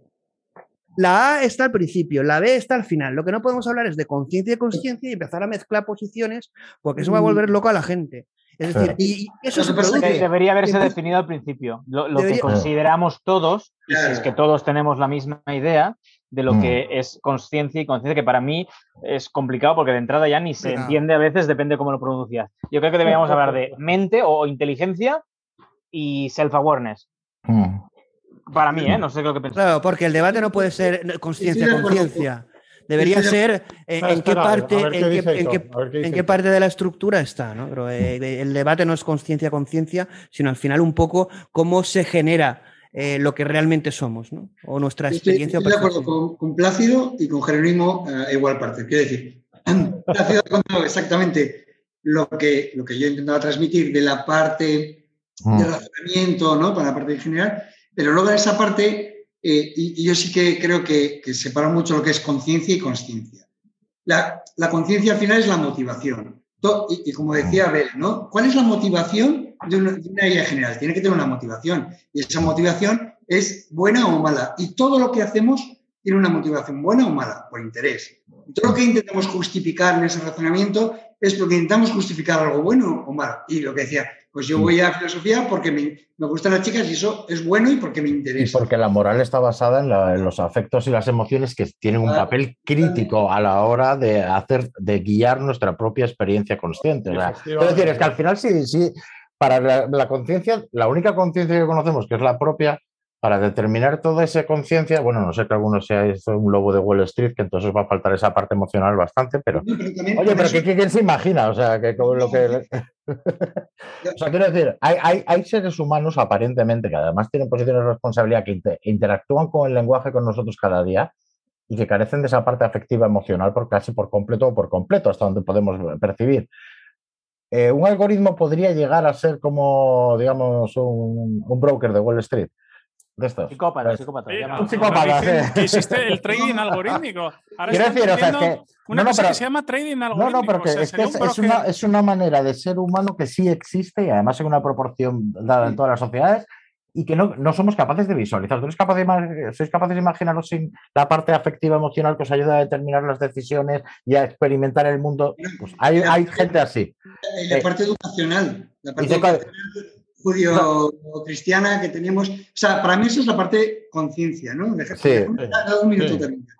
Pero para esa parte de conciencia que nos, que nos, lo que nos hace es guiarnos por metas, ¿no? Y, y justificar esa nueva eh, redes, lo- eh, reglas formales, eso que, que generamos para justificar nuestras inferencias, para tener esa conciencia, además de tener eh, esa educación y, esa, y esas eh, eh, metas, también tenemos que ser capaces de eh, generar metáforas, posibilidades, sobre todo metáforas. Y ahí es donde cuando generamos las metáforas, cuando nos vemos a nosotros mismos en una situación en la cual nosotros tenemos una conciencia que será bueno o malo, es donde aparece la conciencia, porque ahí es donde empezamos a vernos dentro como, como Mm. egos propios, dentro de un contexto en el cual tendremos que justificar algo, bien real o imaginario, en base a esa conciencia. Y es donde aparece la conciencia. Pero yo sí que separa, separo mucho lo que es la conciencia, que es el, el- el- Sí. el resultado de nuestros hechos, bien para bien o para mal, o la motivación, de la conciencia, que es esa generación de escenarios es. metafóricos en los cuales luego vamos a vernos, a imaginarnos eh, tomando decisiones. Entonces, para mí esas son lo que es la conciencia y la consciencia. Exactamente, sí. Oye, por cierto, una cosa, incluso con los métodos que estamos ahora de Machine Learning, no quiero dejar esto sin pasar de comentar, que antes eh, estaba Pacio ahí lanzado y no quería cortarle. Pero el, el asunto es, ¿con qué estamos entrenando o qué, qué es ese entorno con el que estamos entrenando a los algoritmos? Pues seamos claros, es un entorno no solo seleccionado por humanos, sino dentro del rango perceptivo humano, del rango sensorial humano. Claro, se, todo, se está- todo es- se todo están es humano, educando, todo es se- origen humano. se están educando con un filtro origen de, teoría de la información matemática, se están educando dentro de un entorno seleccionado por humanos y relacionado con lo que los humanos les interesa y perciben. Pero no solo eso, lo gracioso quizás es, Y para ser Esta- capacidad de- humano blanco, macho hetero. Venga, venga, venga, estoy calentito con el tema, paso de lanzarme ahí. Pues fíjate, y luego lo, lo cachondo ahí es el- con el lenguaje, el lenguaje, eh, el- para la capacidad de generar metáforas, ¿cómo la medimos? Como que un GPT X eh, o N sea capaz de lanzarnos metáforas que ya parezcan metáforas. Digo, pero de verdad está, está metaforizando. Eh, ha llegado a ese paso. No, Tenemos un problema ahí raro para medir en lo que No, el avance. no sabe interpretar esas metáforas. Volvemos a hacer, a hacer lo mismo. No sabe, no sabe generar esa matemática, esa formal, no sabe interpretar lo que Exacto. está generando. Es- De todas formas, Entre otras cosas, entre otras a ver, cosas amplias porque, porque de momento Lo- lo- le lo- lo importa un pimiento todo. Abel, Abel, incluso su propia existencia. en- ah, no, claro, pero quiero decir, eh, en el estado actual hablar de AGI, mm, yo todavía lo veo un pelín lejos. ¿eh? Yo también, yo también lo veo un pelín Eh, lejos, yo también. A ver, yo creo que, yo creo que mm, soy, soy muy optimista, por ejemplo, cuando preparando el programa soy optimista de todo lo que No, sabemos. tú, qué va. Pero, pero soy, soy bastante pesimista eh, viendo un poco cómo derivan los. Yo creo que se genera. eh, Conforme evoluciona el debate. Viendo Twitter, viendo Twitter. Mismo, súper ¿eh? Pero- pesimista. Esto, es como Twitter con seis. Mira, no, mira, pero mira, una cosa que ha comentado. A ver, es que hay cosas que, a ver, van a ser complicadas de conseguir, pero, por ejemplo, el humor o lo que dices tú, eh, eh, incluso la- eh, el, amo- el enamoramiento, el odio, es decir, emociones. ¿La sería como di- necesitan? No, a nivel matemático es como cuando aumentamos y reducimos dimensiones, ¿no? Es decir, al final son como los arquetipos. Vamos a ver, los arquetipos mentales al final no dejan de ser genera- generalizaciones, ¿no? Son como reducciones o de dimensiones o ampliación de dimensiones. Lo que te quiero decir con esto es que, a ver, para conseguir eso, lo más difícil es eh, lo que hemos conseguido es una parte muy difícil. Eh, la parte de la capa superior nos vamos a encontrar más cómodos, cada vez más cómodos. Ahora, el problema es que vamos a tener como una capacidad de crear y decidir que no sabemos el resultado al, al que nos va a llevar. Es decir, ahora lo que Eh, Yo no vamos a... estoy de acuerdo que nos Bueno, pues vayamos ustedes- a sentir cada vez Bueno, más deja- de- cómodos. de- de- déjame que me, me exprese primero y luego si quieres Vale. debate, porque Vale, porque, a ver, eh, a medida que, vamos a ver, los procesos que se producen a un nivel inferior eh, son de una comprensión humana más dificultosa. Es decir, entender una red neuronal es mucho más difícil para nosotros que, por ejemplo, entender cómo se estructura una metainformación o una parte mental o incluso una parte de comportamiento humano. Nuestra, nuestra mente es, una es un metalgoritmo, es una está hecho con metacódigo. Nosotros entendemos mucho mejor ese lenguaje que el subatómico. Eso es así. Entonces, a medida que, además, esto lo expresábamos en algunos programas, eh, van a desaparecer los lenguajes de programación, habrá solo un lenguaje de programación, programaremos con la mente. Eh, vamos a un lenguaje universal, vamos a un, a un, lenguaje diferente, y ese lenguaje no será el biológico, no será el subatómico, no será, será un lenguaje diferente. Y ahí, a medida que vayamos abstrayendo, ¿qué es lo que hace el ser humano? A medida que nos vayamos elevando y poniendo capas y eh, abstrayendo, nos vamos a sentir más cómodos y las capacidades de creación son mucho mejores. Por ejemplo, yo sé programar ensamblador, pero prefiero programar un lenguaje de alto nivel. Eso es así. Mm. Sí, pero hay una cosa que ha comentado Aitor que, me parece clave y es que eh, tú puedes eh, conseguir que una IA extraiga una serie de patrones, otra cosa es que se dé cuenta la IA de lo que ha extraído. Tú puedes conseguir que una IA, pues le pones eh, a una red neuronal una capa softmax por detrás, al final, y te dice, mira, con tal probabilidad es esto, con tal probabilidad es esto, es esto o es Pero para darse cuenta de lo que ha extraído. Se da cuenta pero no se da cuenta de lo que ha extraído. Pero, para darse cuenta de lo que ha extraído, tiene que cuestionar su propio algoritmo eh, funcionamiento. Espera, ahora llevo, ahora llevo. La dificultad radica en dotar de conciencia, estamos hablando en este caso, al algoritmo, al modelo.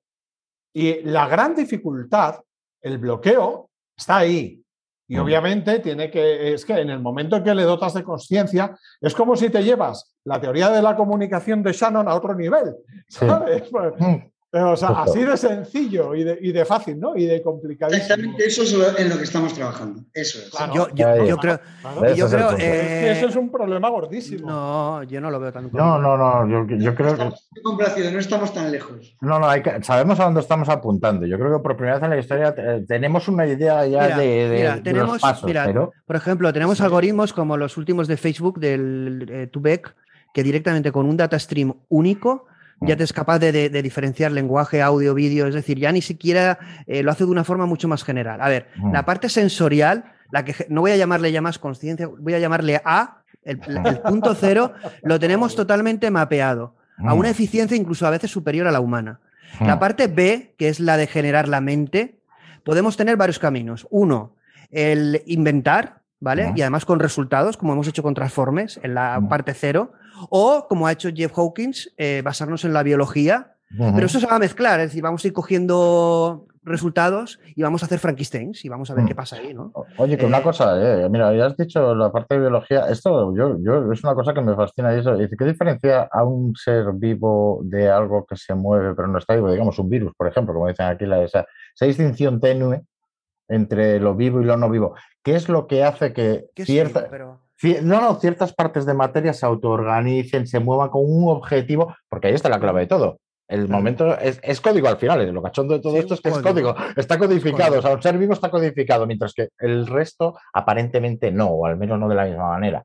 ¿El resto, que te ¿El resto que te refieres? El resto de materia alrededor, la no viva, lo que no, lo que no contamos como seres vivos, no está codificado. No, ahí, por ejemplo, Carl Friston decía que la inteligencia estaba hasta en una roca. Es decir, realmente él decía que en la propia materia, eh, bueno, bueno, sí, una, pero, pero ya es tan metafísico que yo ya... No, ¿Qué, diferencia, ¿Qué diferencia hay entre la materia de un humano y la materia de ese mismo humano cadáver al cabo de un segundo? Es la misma materia, los mismos átomos, pero una cosa está viva y la otra no. ¿Qué diferencia hay? Yo, creo que ahí está una de las. Niveles superiores de significación. No, al final nosotros. con posterioridad. Es que, nosotros tenemos... Eh, desde un punto de vista materialista no existe ninguna eh, materialista reduccionista, que era el que sostenía la Laplace. El eh, universo se compone de estas partículas subatómicas y punto. Pero en eh, las últimas décadas ha surgido, eh, ha surgido bueno, eh, a lo largo del siglo XX, se consideran las nuevas teorías físicas que la información es una parte integrante de la realidad física de tanta importancia como puede ser la, la materia o la energía. Información. y acuerdo, acuerdo, niveles sí, sí, sí, superiores de significación. Que no hemos La hablado, no hemos consciencia, la experiencia de- consciente no reside en las diferentes neuronas del cerebro, sino en el conjunto de todas ellas. Esto En un se le con- se le conoce como el problema de bin- binding problem, el problema de la unión, es decir, Sí, cómo sí, es sí, posible que todas estas neuronas que, que no forman una unidad física entre sí sean capaces de crear una única experiencia consciente. Porque Es un somos único- sistema, porque es un sistema único, emergente. porque somos un sistema de información único y por lo tanto estamos relacionados. Y aunque realmente Esa, eh, es- esa- esa al final es eh, la base de, de la ideación de las redes neuronales. Mm. Pero O sea, bueno, ya Es a- eso, o sea, o- Mm. un perceptrón en sí mismo de poco sirve. Mm. El tema Bueno, está- Pero, eso. Pero- realmente al final, vamos a ver, eh, te- ne- nosotros tenemos una experiencia individual, pero al final está conectado a una conciencia que es única y que es el sistema de información, que es el universo y la propia realidad. ¿no? Es decir, Bueno, bueno, final- bueno, eso, eso es mucho decir, ¿eh? Bueno, Blas, Sí, sí. bueno, quien, quiera, quien quiera profundizar sobre Lo eso. dice- lo dicen ahí No, a la a- ligera a- y que a- me parece a ver, guay, ¿eh? Pero- y- A le encanta el tema conciencia, pero, pero, pero No, eso de que esté tan verde en muchos puntos al final le quien frustra. quiera un ¿eh? poco, quien quiera, pro- quien quiera profundizar, y- quien quiera profundizar en este tema con explicación científica de alguien experto, descodificando la realidad de Vlad Covedral, y entonces veréis a nivel científico como esto, que parece una frase de, de un charlatán, pues no lo es tanto, porque hay En detrás. absoluto, eh, no, en una- absoluto. No, no, no, pero que bueno. Me al parece, final, si me lo- parece que en- encaja con mi, con mi manera de ser. De hecho, no me he leído este libro y me parece que me va a flipar. Sí, eh, y realmente, a ver, yo lo- preparando este programa, lo que me he dado cuenta es, bueno, y luego hablando con Aitor me he sorprendido también, porque, bueno, conecto de forma intuitiva, yo creo que está muy conectado, a ver, yo no, no sé lo que, lo que va a lograr él, ni va a lograr eh, otras personas, ¿no? Pero yo creo que se empieza a vislumbrar el camino y se sabe muchísimo, yo me he dado cuenta que se sabe muchísimo a nivel científico, no hablamos de filosofía o espiritualidad, que está conectado, pero vamos a dejar ese tema, ¿no? Sino a nivel científico, a nivel de cómo se proyecta la realidad, cómo se genera el sistema de información, qué es la mente y cómo se estructura, se sabe muchísimo. Y eso aplicado a lo que conocemos. A ver, pensad que los logros de inteligencia artificial se han inferido de una parte mínima y además no perfecta del cerebro. Si con todo lo que sabemos ahora y con computación vamos a conseguir la leche, es que va a ser la leche. Que, que cuidado, que eso no significa que vayamos a generar un humano andando por aquí, que a lo mejor sí, o a lo mejor volamos, no lo sé, pero vamos a conseguir cosas que vamos a decir, wow, seguro. Pero en corto plazo, ¿eh? Pero en corto plazo, estoy convencido. Eso Porque yo cuando- sí, Eso sí, claro. Estamos- estamos pero en la que no época de la- de la meterle- exponencial, pero que no por meterle más madera a la hoguera. Es decir, No, no, por, ver. no por conseguir, y cuidado, que, que todavía está por ver todo lo que se consigue, que será mucho más de lo que esperamos con la computación cuántica, segurísimo, pero que no por meter todos esos recursos computacionales.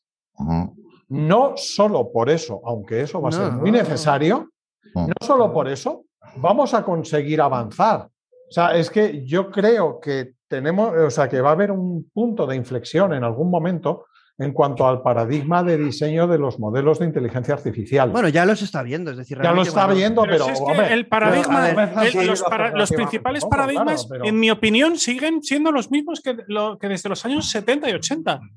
Eh, cuidado, que el problema es que ahora. no yo no estoy de No, Yo, no. yo no acuerdo en eso. yo para nada. eso. Ahora, ahora los hemos exprimido muy mucho y eso ha generado, eh, efectivamente, como dice Plácido, que cambien algunos de los paradigmas, otros se mantienen, ¿vale? Pero al final, eh, la vida útil de, de un algoritmo que genera modelos, pues está estadísticamente en torno a los cinco años. Y, y el algoritmo de la retropropagación, ¿qué? Ese es el algoritmo que se- eh, ese es el algoritmo sí, que, eh, Hay eh, algunos básico que se que mantienen. se usa para el entrenamiento de, de redes neuronales Hay artificiales. algunos, hay algunos que se mantienen. El problema es que a partir de la retropropagación, luego han salido diferentes optimizadores que, tienen en- que, que demuestran comportamientos distintos. Pero son basados- variantes. Variantes, son mejoras. Efectivamente, aunque basados en, la retro, en, el, en la- en el back, backpropagation de toda la vida. Efectivamente. Pero ahora le estamos sacando el jugo a todo. Yo, yo por hacer una Existen poco más- muchos, poco más existen, están decir surgiendo muchos algoritmos de detección de objetos, de segmentación semántica, de segmentación Ya, a distancia, pero- técnicas de pero- visión pero artificial, estamos- pero pero- casi todas pero- ellas se basan en, la, en la- el concepto de neurona artificial convolucional, pero que fue anunciada por Kunikijo Fukushima hace casi 40 años. Sí, sí, pero estamos mezclando, cuidado, cuando eh, no mezclemos las técnicas y las aplicaciones. Es decir, cuando hablo de técnica me refiero al Machine Learning o al Deep Learning como un subconjunto del Machine Learning o al Reinforcement Learning. Y cuando hablo de aplicaciones, entonces estoy hablando de procesamiento del lenguaje natural o estoy hablando de visión artificial o estoy hablando de otras aplicaciones, a lo mejor con mayor granularidad que lo que acabo de decir ahora, ¿vale? Son cosas distintas. Son cosas distintas. Una cosa es si utilizamos transformes o utilizamos embeddings o utilizamos la similaridad del coseno con los embeddings como técnica y como aplicación el procesamiento del lenguaje natural para hacer un análisis sintáctico o para extraer las características principales de un texto. ¿Vale? Eh, son cosas distintas. Entonces, sí que es cierto que algunos paradigmas se están utilizando, en eso estoy de acuerdo contigo, Rubén, pero también estoy de acuerdo con Plácido, en que han surgido muchos paradigmas eh, distintos, pero basados en lo original. Y creo que para llegar a una AGI tenemos que cambiar la, perspectiva un poquito. Tenemos que cambiar la perspectiva un poquito. Creo que es lo que comentaba antes Aitor, ¿no? Eh, que están en ello el, trabajar muy mucho la teoría de la comunicación de Shannon, el extraer reglas, eh, el determinar a partir de la entropía qué me parece más interesante y qué me parece menos interesante del entorno, porque nos encontramos con un montón de ruido en el entorno. Y una AGI, una AGI, si queremos que simule mm, la mente humana, si queremos que la simule, tiene que tener esa capacidad de decir, mira, esto me parece una tontería, me voy a centrar en lo que, lo que está diciendo este otro. Yo, creo que eso no va, a ser, no va a ser tan difícil, de verdad. Que bueno, bueno, pues eh, no, no. a mí me parece... No, no, no, no, no, significa. por ahí. No, yo, no, yo creo que estamos. Todavía, ¿eh? Yo creo que estamos. A ver, yo creo que estamos ahí. El problema es que no sabemos, como en Frankenstein, si el hombre no va a caminar muy bien, si va a reaccionar de una manera, si va a ser muy óptimo, pero que. Pero claro, no, claro, A ver, eh, si fuéramos ahí que viéramos el dibujo de principio a fin. A ver, vamos a ver. Está, pero el camino es ese. A ver, está claro. Es decir, el, camino, el camino es, como ha dicho, y yo nos hemos un poco. Eh, a ver, aquí hay varias tendencias, ¿no? Una eh, primera que es los modelos actuales ponerlos a tope, ¿no? Es decir, tenemos deep learning, vamos a ponerlo a tope y de ahí va a salir la conciencia. Ah, yo, yo, yo, he escuchado eso. No, no, ya, pero no. yo, yo, conozco. No, pero eso, eso sería el marketing de los que te venden la nube, hombre. Bueno, Tú solo tienes que contratar más servidores, escala esto. Bueno, eh, ¿sabes qué pasa? Que, que es esto, esto, que parece que es verdad que es muy fácil eh, destruir el, el, el, este, este, como si dijéramos, este argumento, cuando te lo hace gente que es de primer nivel y te lo argumenta de otra manera. A ver, lo que te quiero decir es una postura, ¿vale? Eh, entendemos que yo tampoco la apoyo, que es poner el motor a tope y al final de ahí, en vez de ser una manzana, sale una pera. pero, pero sí que hay una defensa de que eso al final, cuidado, eh, se precipita, es como que emerge, ¿no? La palabra emerge, ¿no? Cuidado que esto, a ver, voy a poner ejemplos de, de cosas que emergen por arte de magia y que pasan y que no son las esperadas. ¿no? sistemas eh, complejos. El otro día, Alfonso de, la escuela Burbaki, me acuerdo que uno de los papers, que es lo que comentábamos, eh, te comentaba yo también a ti, Abel, que es lo del overfitting, ¿no? La fase está después del overfitting, que después de estar mucho tiempo en overfitting, resulta que ¡pum! El sistema eh, infiere, aprende entonces, esto no era lo esperado. Es decir, es como una magia. Ah, sí, que ese, ese, ese es brutal, ¿eh? Bueno, entonces, eh, a ver, cuando lo explican a nivel matemático, yo, yo, yo, yo, es verdad que no lo, no, yo matemáticamente, bueno, me lo explicaba un poco, pero es de los más revolucionarios porque evidentemente tiene un comportamiento que se asimila como a, a la asimilación humana. Es decir, es cuando el sistema tú lo colapsas y en vez de permanecer colapsado toda la vida, lo que hace es que asimila, ¿no? Y la, palabra asimilación es algo humano, ¿no? para, para, que lo entienda el público que, que, esté en informática, esto, que a lo mejor está escuchando y dices, es como cuando estás peleándote con un problema para resolverlo y eso, te vas a dormir y cuando te levantas dices, es así. Y que parece que ha pasado algo ahí que de repente eres capaz de verlo. Claro, claro. Entonces, bueno, yo eh, pasaré el paper, pedir a Alfonso, no, no sé explicarlo matemáticamente, ni... Pero bueno, lo que quiero decir es que hay una gente que, que apoya esas teorías, ¿no? Luego está la teorías de la arquitectura, que es, vale, tenemos tecnología actual que funciona, eh, parte que inferimos de forma biológica, tenemos varias tecnologías de machine learning, vamos a mezclar todo eso, ya sea de parte biológica o no, y vamos a ponerlo en una arquitectura de tal manera que sea más óptimo y vaya teniendo características más humanas. Es como evolucionar lo que tenemos de forma híbrida hacia eh, algo que va a dar más resultados. Por ejemplo, LeCun proponía eso, ¿no? Con arquitecturas de este tipo, ¿no? Y hacían propuestas de arquitecturas. Yo tampoco apoyo mucho esto. Yo apoyo lo que está haciendo Editor, que es, tenemos una capa y esa funciona y es muy similar a la humana y funciona. Y es como lo hacemos los seres humanos. Lo que hacemos siguiente es otra capa. Y esa capa es otra matemática, otra lógica y genera metamodelos, metagorismos y metacódigo.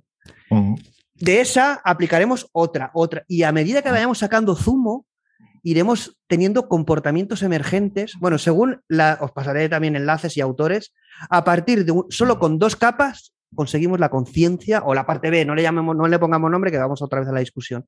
Solo con dos capas, es decir, aplicando una capa a lo que tiene Aitor, eh, o tienen otros investigadores eh, que están haciendo, obtendríamos ya eh, casi una analogía de lo que es un ser humano. ¿Cuál es el problema de conseguir un ser humano? Lo que decía Dani. Bueno, pero entonces, a ver, conseguimos un ser humano, pero ¿cómo sabemos que es humano? Y no una simulación o un simulacro de un ser humano porque está conectado de forma cuántica a, ese, a esa realidad cuántica. Nosotros estamos en el, en el colapso de la onda. Entonces, si, a nosotros a nivel físico, y ahí José Luis, eh, no sé si lo decía por eso o no, pero yo eh, coincido con la frase de José Luis Prado que decía, la física, la nueva física nos traerá la nueva inteligencia artificial, porque si descubrimos esa nueva física, habremos descubierto el cómo crear un ser humano no una simulación ni un simulacro, sino un ser humano real. O sea, solo cuando ejecutemos la inteligencia artificial en un ordenador cuántico, esta podrá ser self-awareness, self-aware. Sí, sí, sí, totalmente. Esto enlaza con la teoría de Hammer of Ross de la conciencia humana, que no sé si estáis familiarizados, porque es que no, hemos hablado de cómo se genera la conciencia en el hombre, porque tampoco eh, es lo que decía Rubén, ¿no? La suma de neuronas eh, de alguna manera, mm. hace que emerja de ahí una conciencia. Pero no se sabe por qué, de hecho no se sabe ni, cómo funciona la anestesia, mm, pero funciona. Eh, en Ross y Hammerhoff, ¿no? Son los que han introducido la versión cuántica de la conciencia ¿no? humana a partir de, los microtúbulos, ¿no? de, esas estructuras eh, que parece que están coherentes, que, que forman una, una, función coherente de los la, La, teoría, la teoría del B, no quiero ponerle nombre porque si no va a saltar, pero la B lo que dice es que esos procesos cuánticos que se dan en el cerebro están conectados con eh, la realidad cuántica multidimensional o multi. Eh, eh, vamos, que tienes todas las posibilidades. El mundo de posibilidades, que es el mundo cuántico, ahí existe un colapso, ¿no? Ahí es donde se producen esos procesos, ahí es donde realmente es donde tenemos la parte B, porque la parte B es la que sí que es, con, sí que es conocedora. El alma, el alma. Bueno, llámale B, llámale B porque si no, no se van a atacar. Pero la B es, es, conocedora de, ese, de esa multidimensionalidad. Sí que es conocedora de esas múltiples opciones. Y en ese mundo probabilístico colapsa. Y colapsa a un nivel humano y mental. Y entonces llega a la realidad. Pero ahí hay, un, hay una, como a nivel matemático, eh, reducción de dimensiones, elevamos dimensiones. Es, que a nivel matemático está explicado. Es decir, tú ves la matemática y ves PCA o cómo aumentan y reducen dimensiones y la información es la misma y no se pierde. Solo ves el espacio, el, espacio, es que es, lo mismo, es lo mismo, se entiende perfectamente, porque al final el espacio, eh, eh, el sistema de información no tiene es, ni espacio ni tiempo, es una cualidad del sistema de información. Lo que pasa es que colapsa en este eh, sistema que es cuatridimensional. Sí, a ver, es que el, problema es. esto que he dicho es como si me hubiera fumado algo. No, hombre, es que. a ver, entre que el tema a veces eh, es complejo porque todavía falta mucho, es un poco tentativo, pero la historia es. Eh, precisamente usamos, tenemos matemática y usamos matemática por una razón. una razón casi única y principal a la hora de, de hacer ciencia y es el lenguaje natural no nos permite discutir de manera hay cosas que sabemos, los que hemos hecho la parte matemática y tal, que sabemos, porque lo hemos visto, es como cuando haces la demostración de teorema, o sea, sabes que es así y va a ir por eso y no hay otra. Pero es muy difícil transmitir a base de lenguaje natural sin que se vuelva vaporoso, es cierto, la, certeza que tú sabes está ahí, que además, como todo en matemática, tú dices, lo puedo enseñar, si sabes la matemática apropiada, te puedo enseñar cómo. porque, ahí, Porque ahí discutíamos, y eso también necesitamos un nuevo lenguaje, necesitamos una nueva filosofía o un nuevo un paradigma y saber Mm. explicarlo, porque realmente a nivel científico ya se conoce. Es decir, todo esto que estoy comentando es, es- es- es muy conocido. Evidentemente se están descubriendo, teorizando cosas, pero todo esto al final es lo que nos va a llevar a, a través evidentemente de la creatividad, de la imaginación y de la intuición, a crear estos modelos y sistemas. Es decir, yo no vamos a trabajar a nivel subatómico, es como un programador de videojuegos que siguiera toda la vida programando en ensamblador. No, no, si ya tenemos los lenguajes de medio nivel, haremos los de alto nivel y programaremos mucho más rápido. No estaremos en ensamblador programando toda la vida.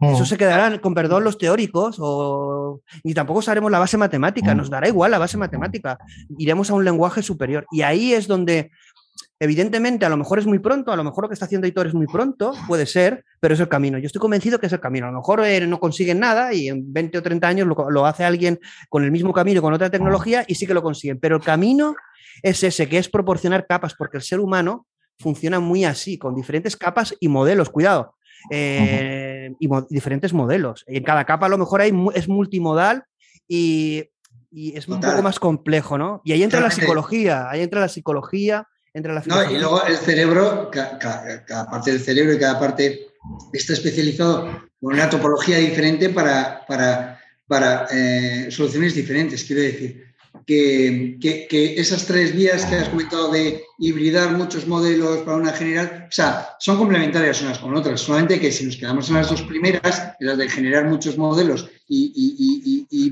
pues tenemos un robot muy bueno. Tenemos un robot muy bueno que sabe hablar, que sabe ver, que sabe sentir y tal. Pero no tendremos un robot que sabe, eh, que, que realmente sabe razonar qué es lo que está haciendo. ¿no? Entonces, La- un robot el cual, si lo desconectamos, será un asesinato. Esa será la diferencia. Es decir, el día que, que cuando desconectemos un- una inteligencia artificial, estemos matando, estemos cometiendo un asesinato, ese día hemos obtenido una conciencia, un ser vivo, ¿no? No, sin asesinato. Ahora eh, sabemos que matar a un chimpancé, eh, estamparle un- una piedra contra la cabeza de un chimpancé es muy distinto que estamparlo contra una piedra, contra un árbol incluso. No sé si estamos acertados o no. O sea, más que asesinato es el momento en el que sabemos que estamos eliminando algo que es autónomo y que, que- que- que- que- que no es puramente inerte en nuestra mano. O sea, ha dejado de ser una herramienta. Tal Y cual. ya Esto para- como en, en, en, en 2001, una odisea en el espacio. ¿La habéis, vi- la habéis visto la película? La escena en la que desconectan al ordenador HAL, ¿no? Ujú. Sí, de, de- de todas formas, eh, hab- hablando más de, bueno, pues de, de la conciencia y de la consciencia, ¿no? pero de la conciencia, eh, yo creo que actualmente los, los algoritmos sí que tienen cierto nivel de conciencia porque, porque se están alimentando con, con nuestra conciencia que está en los datos, ¿no? en, en las historias que cuentan los datos. Y, y, por ejemplo, sí que me gustaría hacer una, un análisis, una investigación, seguramente que hay, de, por ejemplo, una, un, un sistema de IA de jurisprudencia en Estados Unidos, seguramente que, que tenga una conciencia totalmente diferente que a otro hecho en, en China o en, en, otros países. ¿no? O sea, y, y, hay, y un hay, hay, tema, hay un tema ético y de moral que, claro, será muy distinto. Claro, claro. Y, y, luego la parte de conciencia, pues efectivamente. Pero también, eh, yo, no sé si habéis visto últimamente, hay muchos vídeos de cómo las neuronas se conectan entre sí a nivel, a nivel micro y tal, o cómo una bacteria es perseguida por un linfocito, ¿no? Y así, leucocito, perdón. Y, mm. y, y, ostras, está huyendo la bacteria. O sea, eh, de alguna manera tiene una cierta conciencia de que ella es y que está siendo perseguida, porque no. O sea, entonces uh, es algo en, en, qué pensar, ¿no? Eh, porque nuestro cerebro es un, un, montón de perceptrones, de neuronas conectadas, pero la neurona en sí tiene una motivación que es conectarse con las de alrededor de una forma casi histérica, porque porque eh, lo necesitan, ¿no? Y, y, la neurona está pensando, empezando a entenderme, ¿eh? Que, que, su objetivo es ese y que y hasta que no se conecta no para. ¿sabes? Entonces, uh -huh. es, es, eh, Pero yo, por, por, eso digo lo, lo, diferente que es el, el, el, los sistemas nerviosos biológicos a lo que denominan aprendizaje profundo, bueno, lo que, lo que se denomina aprendizaje profundo, redes neuronales artificiales. Una red neuronal artificial no son más que dos funciones matemáticas. Ya la primera es una multiplicación de matrices y la segunda es la función de activación que perfectamente puede ser simplemente lo que llaman una función relo, es decir, si es negativo se pone a cero y si es positivo se, se, queda sin... Muy sencillo matemáticamente. ¿Va a ser comparable eso al funcionamiento de una neurona? La estructura sináptica de una neurona probablemente eh, está determinada en parte por el, por el ADN, por información de tipo genético, información de tipo epigenético, por el ambiente, incluso por la existencia o no de radiación electromagnética que existe dentro del cerebro. Las ondas alfa, Rubén, eh, la multiplicación de matrices y la función de activación, eso lo que define es una capa de la red neuronal. Sí, eso es. No, no precisamente una capa de, de lo que llaman neuronas artificiales. Una capa de neuronas una artificiales. Capa, una capa. Eso, pero precisamente un montón de neuronas y además tienes un montón de capas apiladas. No se reduce a esa multiplicación porque eso sería para una capa. Sí, pero, eh, pero fíjate lo complicado que es una única neurona biológica. Imagínate una única capa de, eh, también una capa de, todas estas neuronas. Sí, sí, pero que ese es el comportamiento de una capa de neuronas, no de la red. La red es bastante más compleja.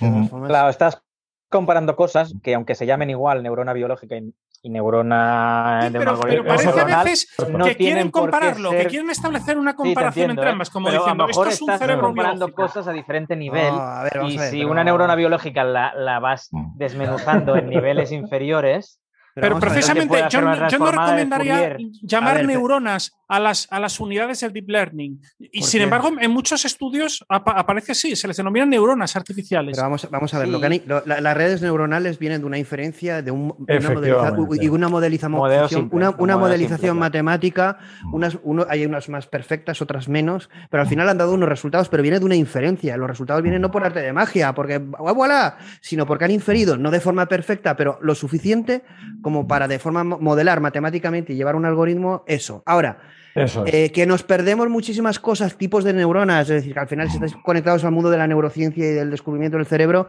es decir, es que lo que, es decir, queda tantísimo y dentro de una neurona hay muchísimos procesos cuánticos y no cuánticos que no están, no están, ni siquiera simulados. Así es. Pero, pero, al final es, eh, ¿hemos obtenido zumo de naranja aplicando una mínima lógica de lo que hemos visto? Sí. ¿Funciona? Sí. Mm, ¿Nos hemos perdido parte de la película? Sí, pero nos da igual, porque al final, bueno, eh, no, hemos simulado un ojo, no, eh, lo que dice eh, Jerónimo, hemos puesto en funcionamiento eso. Eso, lo consiguió Kunikijo Fukushima. qué hemos perdido? ¿Qué hemos perdido en el proceso? No lo sabemos, porque lo desconocemos. En las neuronas se dan procesos cuánticos y no sabemos qué hemos perdido.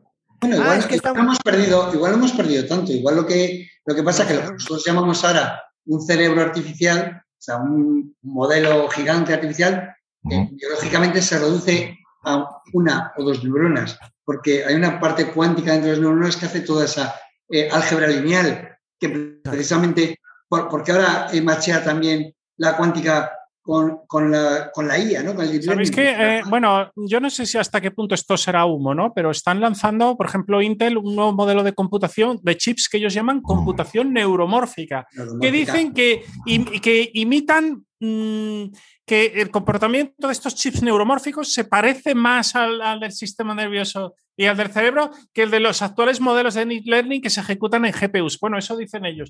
Yo no soy un experto en, ese tema. Bueno, y, no sé hasta qué punto esto será No, pero a nivel, por ejemplo, a nivel energético, yo estoy convencido de que saldrán arquitecturas eh, y tipos de chips o, que no, consumirán, eh, vamos, lo que un móvil, porque al final el cerebro no consume. Entonces encontraremos arquitecturas y formas de hacer computación lo que estamos haciendo ahora es computar algo en, que no tiene esa naturaleza, pero bueno, que nos sirve. Pero claro, tú pones la tarjeta gráfica y gasta, bueno, la, nueva 4090 dice que va a gastar 600 vatios. Mm. aquí, en España, aquí en España no va a poder ni enchufarla ni a videojuegos. Le regalas eso, le, regalas eso a tu hijo y te divorcia porque tienes que separarte, te quedas arruinado, ¿no? al final, 600 vatios la, la, la ciudad. Fundes la ciudad con una, tarjeta de videojuegos que, bueno, que como al final hace cálculos paralelos muy rápido, pues aprovecha para eso, ¿no? Pero está claro que al final ahí habrá una transformación. Es como las computadoras cuánticas. Computadoras cuánticas, ves los monstruos que son y el problema a nivel de hardware que tienen, pero en un futuro lo llevaremos en el móvil o a lo mejor incrustado en el cerebro y, y, y, el tema de multimodelo, multidimensionalidad, que te permita simular universos y saber qué es lo mejor, ahora, ahora computacionalmente lo vemos imposible, pero en un futuro será un, será un microsegundo. Claro, es que eso, claro, ahora no lo podemos como imaginar, ni cuánto va a tardar pero evidentemente eh, llegará, supongo que llegará, no lo sé. Es decir, lo que sí que está claro es que aquí, a ver, yo considero dos cosas. Una, que el cerebro, la, neurociencia nos va a dar las mayores chuletas para tener grandes avances, es decir, seguro, y la biología, la naturaleza, la naturaleza también, es decir, la, biotecnología.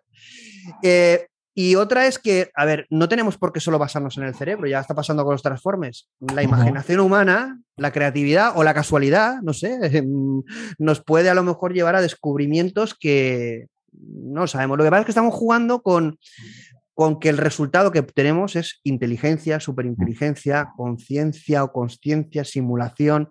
Al final todo eso, ¿por qué lo queremos obtener? Porque al final, en un primer nivel es porque lo queremos aplicar a algoritmos, a problemas, a robots que van a solucionar problemas humanos. Porque al final la finalidad de todo esto, a ver, ¿cuál es? La finalidad es que, en principio, es que la inteligencia artificial nos haga más felices. ¿no?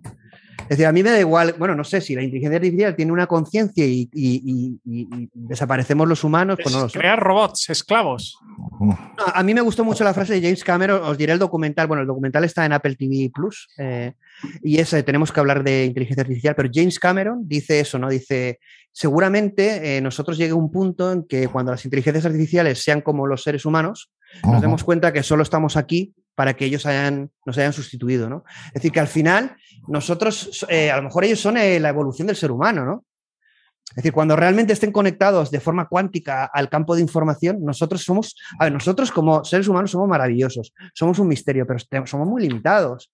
Tenemos que dormir, tenemos que ir al aseo, tenemos que comer, tenemos, que ir tenemos, que ir al gimnasio para estar fuerte. Hay un artículo que dice que los chips neuromórficos necesitan dormir y descansar, ¿eh? Un artículo, lo he, encontrado aquí. Bueno, los chips neuromórficos que están haciendo. Bueno, para terminar, porque es verdad que llevamos una hora y media, bueno, llevamos casi dos horas. Sí, casi dos horas. Entonces, eh, a ver, hay cosas muy positivas y luego otras que se, sigue generando, es difícil, ¿no? Pero bueno, yo os preguntaría a cada uno de vosotros, y, que me hagáis un titular y un cierre, pero sobre todo, ¿qué os ha servido, qué habéis sacado de, de claro con lo que hemos hablado? ¿no? Es decir, si tenéis algo más claro algunas cosas o realmente, eh, es decir, sí, es decir, ¿ha servido de algo, os ha servido de algo esta charla y luego un titular, ¿no? Eh, ¿Quién empieza? ¿Dani? Que te yo, yo, yo, yo, yo. A ver, a ver. No, me ha servido. ha sido muy Ha sido como volver a la facultad de filosofía. Eh, he recordado porque me fui a matemáticas y computación ya full time.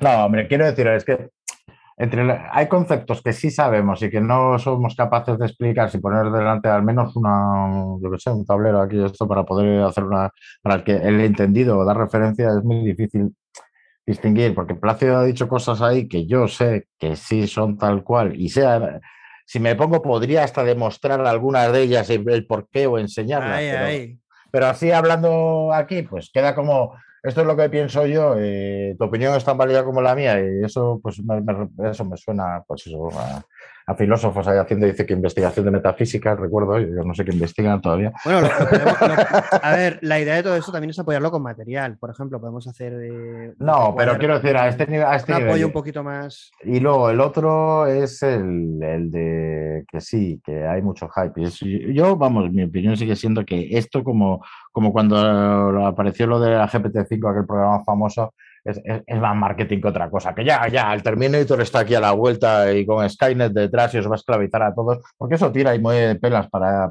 proyectos y cosas, ¿sabes? Al final la gente es así. Y, pero yo creo que estamos en buen camino, ¿eh? Ojo, ¿eh? que la, gente que yo me he quedado aquí, o por lo menos eh, yo es lo que entendí y me gustaría transmitirlo como resumen final, sí vamos bien encaminados, quizás primera vez en la historia, sabemos hacia dónde estamos apuntando al menos. Tenemos una idea general Sí, de verdad, que es que no es que sepamos cómo hay que hacer una inteligencia y es una cuestión de añadir artefactos, esto cara al público, ¿eh? Eh, sino de que está, vemos que estamos avanzando en la dirección correcta porque vemos que se acumulan una serie de cosas que hace nada, hace nada literalmente no esperábamos que se fuesen, que fuesen a aparecer. Eso en mi vida, ¿eh? en mi vida lo he visto y a lo largo de los años. Ah, te hago una, pregunta, Abel, tú que eres más, más pesimista que yo eres optimista también, pero hay muchas cosas. Pero ¿crees que ¿crees que, no se sabe si somos y bajos, soy gallego. ¿crees, ¿crees, que viviremos otro invierno de la inteligencia artificial? ¿Qué? Pues no lo sé. Por tanto hype, por tanto hype. Es decir, al final hay mucha expectativa. Que se, que se el, hype lo destruye todo, ¿eh? El hype es, como si fuese. Eh, se va a ir el foco. Eh, los inviernos vinieron por eso. Es decir, al final se generó mucha inversión, se generó mucha expectativa. Yo no, yo no, creo que vaya, yo no creo que vaya a desaparecer. Ahora mismo hay demasiados intereses y factores en juego. Del todo no va a ir. Lo que se va a ir es del foco de, atención. el foco del foco de atención, sí en los inviernos que nos esperan en IA ahora mismo es que el foco de atención hacia esto, cara al público, eso, como que ya no se oye hablar, pero va a seguir en, activo. Porque es que yo, ahora hay muchos poderes fácticos que, y económicos que ya saben que aquí hay chicha. Y eso de que se seque del todo el canal de investigación no lo creo. O sea, canal de las noticias, el de Bloomberg y todo eso. Pero el de la revolución por debajo y las peras fluyendo, yo creo que eso eh, ha venido para quedarse esta vez, al menos por, por largo. Bueno, yo te he hecho la pregunta, pero estoy totalmente de desacuerdo. No vamos a vivir un invierno, vamos a vivir. Eh, no tenemos ni idea de lo que vamos a vivir, de, nos vamos a poner las manos a la cabeza. Bueno, ya lo estamos viviendo en la realidad, ¿eh? pero bueno, yo estoy seguro que la inteligencia artificial, eh, vamos, es, es, es, una nueva era. Lo es muy Kurzwelliano, ¿eh? Kurzwelliano total eres. Yo apuesto por ello ¿eh? y me alegro, por ejemplo, de, ver a Aitor, por ejemplo, que hemos tenido varios programas que sé que tiene una mente, increíble y que esté metiéndose en eso a nivel profesional, ¿no? Es decir, mm. desde sus ideas, desde su imaginación, desde su capacidad eh, profundizando en eso a nivel humano y tecnológico, me parece. Oye, pero que yo he hecho cosas con Plácido, o sea, esto, lo digo así en plan personal. he hecho cosas con Plácido y, se, puedes imaginar lo detallado y pragmático y, ligado a la realidad que es siempre, es que le, sale el tema ya y es verdad que, quiere alzarse desde, desde el bit y la organización de una arquitectura de un cierto tipo muy detallada, rápidamente le sale ahí la, el, la parte más efusiva. A ver, yo, estoy, mira, yo estoy convencido. No, no, pero que, está muy bien. Eh, pero mira, en un área, en un área que es la psicología, ¿no? Es decir, yo voy a tocar un tema que conozco bastante, ¿no? No soy psicólogo, ¿eh? eh mm. pero el tema de la psicología he leído toda mi vida. Eh, la, inteligencia artificial aplicada a la psicología, que la psicología está considerada una ciencia, pero menor, ¿vale? Mm. Pero va, va a ser la leche, es decir, va a ayudar al ser humano. Y vamos a ver una era en la que los problemas mentales, eh, las enfermedades, eh, eh, miles, la, la, disociación, la alienación con, con, con la realidad, necesitamos a la inteligencia artificial para que nos ayude eh, nuestra mente mantenerla en equilibrio y en cordura. Eh, es una tendencia en Estados Unidos brutal, que aquí en Occidente o en Europa no se está viendo, porque la psicología es como, bueno, es como una mm. ciencia menor, la psicología es cuando tienes... La psicología en Estados Unidos con datos, con ciencia, con inteligencia artificial y su aplicabilidad para mí es una, es una de las revoluciones del ser humano. porque nos va a dar una visión, una visión distinta. La inteligencia artificial nos puede mostrar el camino. Aquí en España la psicología se entiende como una ciencia casi, eh, bueno, una ciencia, como, como una humanidad, casi, algo así más discursivo. Y entonces eso ha, lastrado mucho, que se ha Pero la, pero la neurociencia va a ayudar a la psicología a convertirla en ciencia. Es más, que la neurociencia es la verdadera psicología en ciernes, ¿verdad? Es, a todo esto, la neurocomputación con inteligencia artificial eh, y todo lo que son los dispositivos EEGs y eh, es otro, otro mundo también en el que estamos trabajando intensamente y que, va a ser disruptivo en los próximos años y nos va a cambiar un poco la vida. Jerónimo, venga, va. Bueno, ya no, ya no, se lo ordena, a ver quién, quién se ha despedido y quién no. Eh, se ha despedido solo Abel. Abel. Y bueno, bueno, no sé si el, lo que el filósofo oficial, ya, ya luego los, los, los amateurs filósofos. Jerónimo, Jerónimo ¿te, ha servido, la charla o no? Hombre, sí, claro, cómo no. Ya sabes que en estas charlas disfruto y, y sí, yo creo que un poco, un poco en la línea de lo que hablábamos con Aitor antes y lo que ha comentado Abel, ¿no? que, que estamos en el camino de desarrollar una AGI, que, eh, que por lo menos creo que tenemos un enfoque. Ahora, también creo que todavía nos vamos a encontrar muchas rocas que, tendremos que esquivar, que tendremos que destruir, que tendremos que... muchos problemas que, tendremos que resolver para, para realmente poder alcanzar el nivel de desarrollo de, una ágil. Creo que, que estamos enfocados, pero que es algo realmente complejo. O sea, los problemas que lo tenemos ya a los 80 por lo menos. Sí, sí, sí, claro. También digo, también digo una cosa. Tenemos más que ver todos los problemas que hemos eh, encontrado hasta ahora. No sabemos realmente lo que hay detrás. ¿Y por qué me voy a imaginar un futuro más sencillo cuando las cosas a resolver en realidad son más complicadas? Pues bueno, a mí, a, mí, me gustaría imaginar una cosa, es decir, eh, esto lo, bueno, cuando se lo trasladé a Jorge Gómez, la respuesta fue un poco dura, se lo a Aitor. A mí me gustaría imaginar a alguien como Aitor o como alguno de nosotros, o que no fuera nosotros, da igual, en España o en Europa, pero si es en España mejor, descubriendo una inteligencia o una tecnología general o una tecnología de inteligencia artificial que fuera pionera y que le dé mm, capacidad de liderazgo en el sector tecnológico. Hombre, pero que a ver, que a mí también me encantaría eso, ¿eh? ¿eh? y además, te voy a decir una cosa, eso, es que, eh, lo que digo es que el camino es duro. No, no, no, no, es de locos. No, es de kamikazes. es, de es, de, e, e, es, de kamikazes. Yo lo que mm. hace Aitor o lo que me planteo yo es de locos. Es decir, realmente, mm. porque ahí es, es, un poco lo que yo dije una vez en, en un post de estos muy de frase de, de, estos que publicas en Instagram o en Twitter, ¿no? Pero es que la innovación realmente es eh, ver la luz en la oscuridad o ver aquello que nadie ve, ¿no? Entonces, meterse a diseñar ahora una inteligencia artificial general, aunque sea un nivel básico, con las ideas que ha propuesto Aitor, eso es de loco, vamos, esto está colgado. Pero es verdad que, que, de locos es el mundo y los que fueron pioneros fueron los locos. Es decir, cuando alguien consiga algo ahí, ya será el genio, seguro. Como he dicho antes, e, e, era mi, reto vital desde joven, entonces... Pues ya está, pues reto conseguido, ya está. E, eso, eso va a ser. Ah, lo que pasa es que no va a ser que de repente va a aparecer una tecnología que diga, ¡buah! Y sale... No, porque esto es siempre, pues como dicen, ¿no? A hombres de gigante. Esto es una evolución y, el BERT, eh, los embeddings, eh, las deep learnings, no, no, no, no han nacido así. O sea, luego, es verdad que uno o dos se pueden llevar el mérito, pero ha habido mucha gente trabajando previamente en paso a paso, paso a paso. Y, sí, pero también te, voy a, también te, voy a, decir una cosa, estar en otro tema, ¿no? En, CRISPR, ¿no? El, de, bueno, el tema genético. Sabéis que fue uno de, en la Universidad de Alicante, ¿no? Eh, Jerónimo, bueno, uno, fueron en la Universidad de Alicante, el, pionero fue aquí en Santa Pola eh, en un tema, ¿no? Y bueno, el, premio Nobel no se lo llevó él, yo cuando, y encima eh, quien se lo ha llevado, que fueron. Francisco Mojica. Eh, sí, bueno, ese es el original, que es el que debería haberse llevado el premio, que es el descubridor, pero el que se ha llevado el premio Nobel no ha sido él, ha sido dos, el, libro que han hecho un libro de biológico, de, biográfico que es eh, bestseller, de, es una mujer, no sé quién es, que no me acuerdo el nombre, pero que bueno, el que el mérito se lo lleva otro, lo que te quiero decir es que, Aitor, es que al final el que pone la bandera es el que se lleva el mérito, no el que hace el cohete, ni el mecánico, ni el que al final un poco... Sí que es verdad que hay ocasiones en la ciencia que hay ciertos descubrimientos que que cualitativamente hacen un salto, como el CRISP. Con el CRISPR sí que es verdad, ¿eh?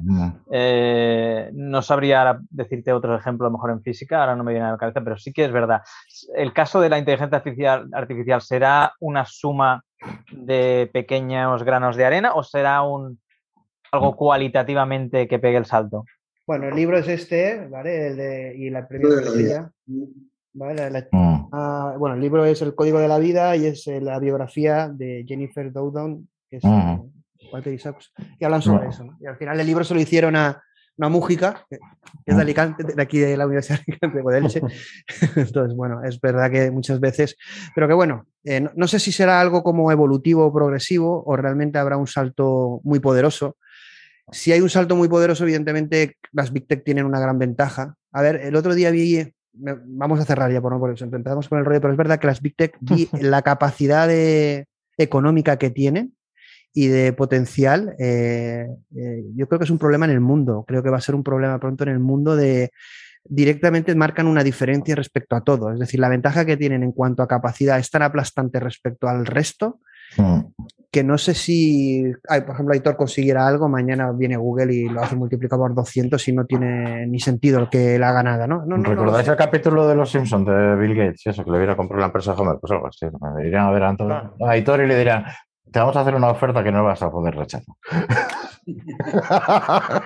Sí, yo supongo que si, que si, que si, Aitor, si consigues algo, pues te vendrá Google y te dirá, pones en los ceros que quieras, ¿no? Y saca. Un final feliz, eh, como dicen. A mí no me parece, pero bueno. Dice, Oye, pero, si pasa eso, acuérdate de los amigos que te hemos hecho aquí. Pero, que, que, nos pongan por lo menos de CTO o algo. Yo creo que tenemos que celebrar, tenemos que celebrar con Aitor cada pequeño avance. Hombre, pues cada, programa, cada programa, cada programa mm. tiene que ser eso como una celebración. Bueno, ir despidiendo. ¿Quién falta? Somos pequeños granos de arena en, en, esto, en esto que nos apasiona a todos. ¿no? Entonces, yo creo que somos facilitadores de que las cosas pasen y con eso es suficiente. Pero bueno, a, a, lo mejor estas charlas está viéndolo un chaval de 12, de 8, de 15 claro, años. claro. Y es el que va a descubrir eso. Yo voy a poner el toque José Luis Prado de despedida este de estamos en menos del 1%, estamos todavía en pañales y ya está. Nos están, nos están esperando. Sí, eso. Bueno, despedidos el resto, no sé, Rubén, ya, eh, frase final y luego y frase final, estamos en ter Terra Incógnita, o, o, como se decía en los mapas, Ixun, Ixun Dragones. Traduci traducido para. Aquí, en, tierra de... en, en, en mapas, cuando, en medievales, ah, bueno, vale, cuando vale, no se sabía qué había Exacto. más allá de un determinado territorio, se decía, aquí hay dragones, Ixun Dragones. Perfecto. Terra Esto- Incógnita. Totalmente de acuerdo contigo, sí. Sí. Pero hay que. Los exploradores, tiempo de exploración. Exploradores y aventureros. Yo quiero dejar, quiero dejar un mensaje grabado para la conciencia artificial que nos vea de aquí, eh, pongamos 25 años, venga, va.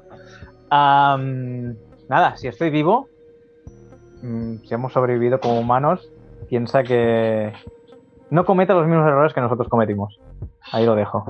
Sobre todo ahora, viendo lo que pasa ahora, sí. Sobre todo, sí. sí. Bueno, Jerónimo, yo no sé si te has despedido, ¿no? Ya estoy un poco cansado y es verdad que. Eh, ya saca, pierdo- eh, te he dicho que sí cuenta. que había, que sí que había, que sí que me ha parecido provechoso, ¿no? Eh, el evento y como frase yo creo que estamos en el camino, ¿no? We are on the road. Y Aitor, tú que eres. eh, eh, que eres uno de esos locos. ¿Qué pasa? ¿Cuál es el mensaje? Yo, yo, como tú, estoy convencido de que, que vamos por el buen camino, que estamos más cerca de lo que parece. Y, y creo que la clave es, eh, un poco comentando lo que ha dicho Dani, ah, si nos viera en el futuro diría que, que, eh, estamos creando a nuestra imagen y semejanza. Y ahí está el- la clave. Ujú. Nuestra imagen y semejanza en el sentido de que tenemos que estudiarnos todavía mucho más a nosotros mismos para replicarlo, estudiar mucho más el cerebro, la neurociencia, replicarlo y luego también intentar eh, comprender cómo, cómo funcionamos nosotros, porque ahí es donde en, ese, en, en esa comprensión, y que no es tan difícil, llegaremos a esa inteligencia general. Esa va a ser. Oye, ¿y si acabamos con una porra? Y todos ponemos el año en que creemos que, que se logrará. Ya pues, es un buen final, ¿no? No. Ya va a decir, años, venga. Venga, va. que Yo, Yo he el leído de- 2080 por ahí.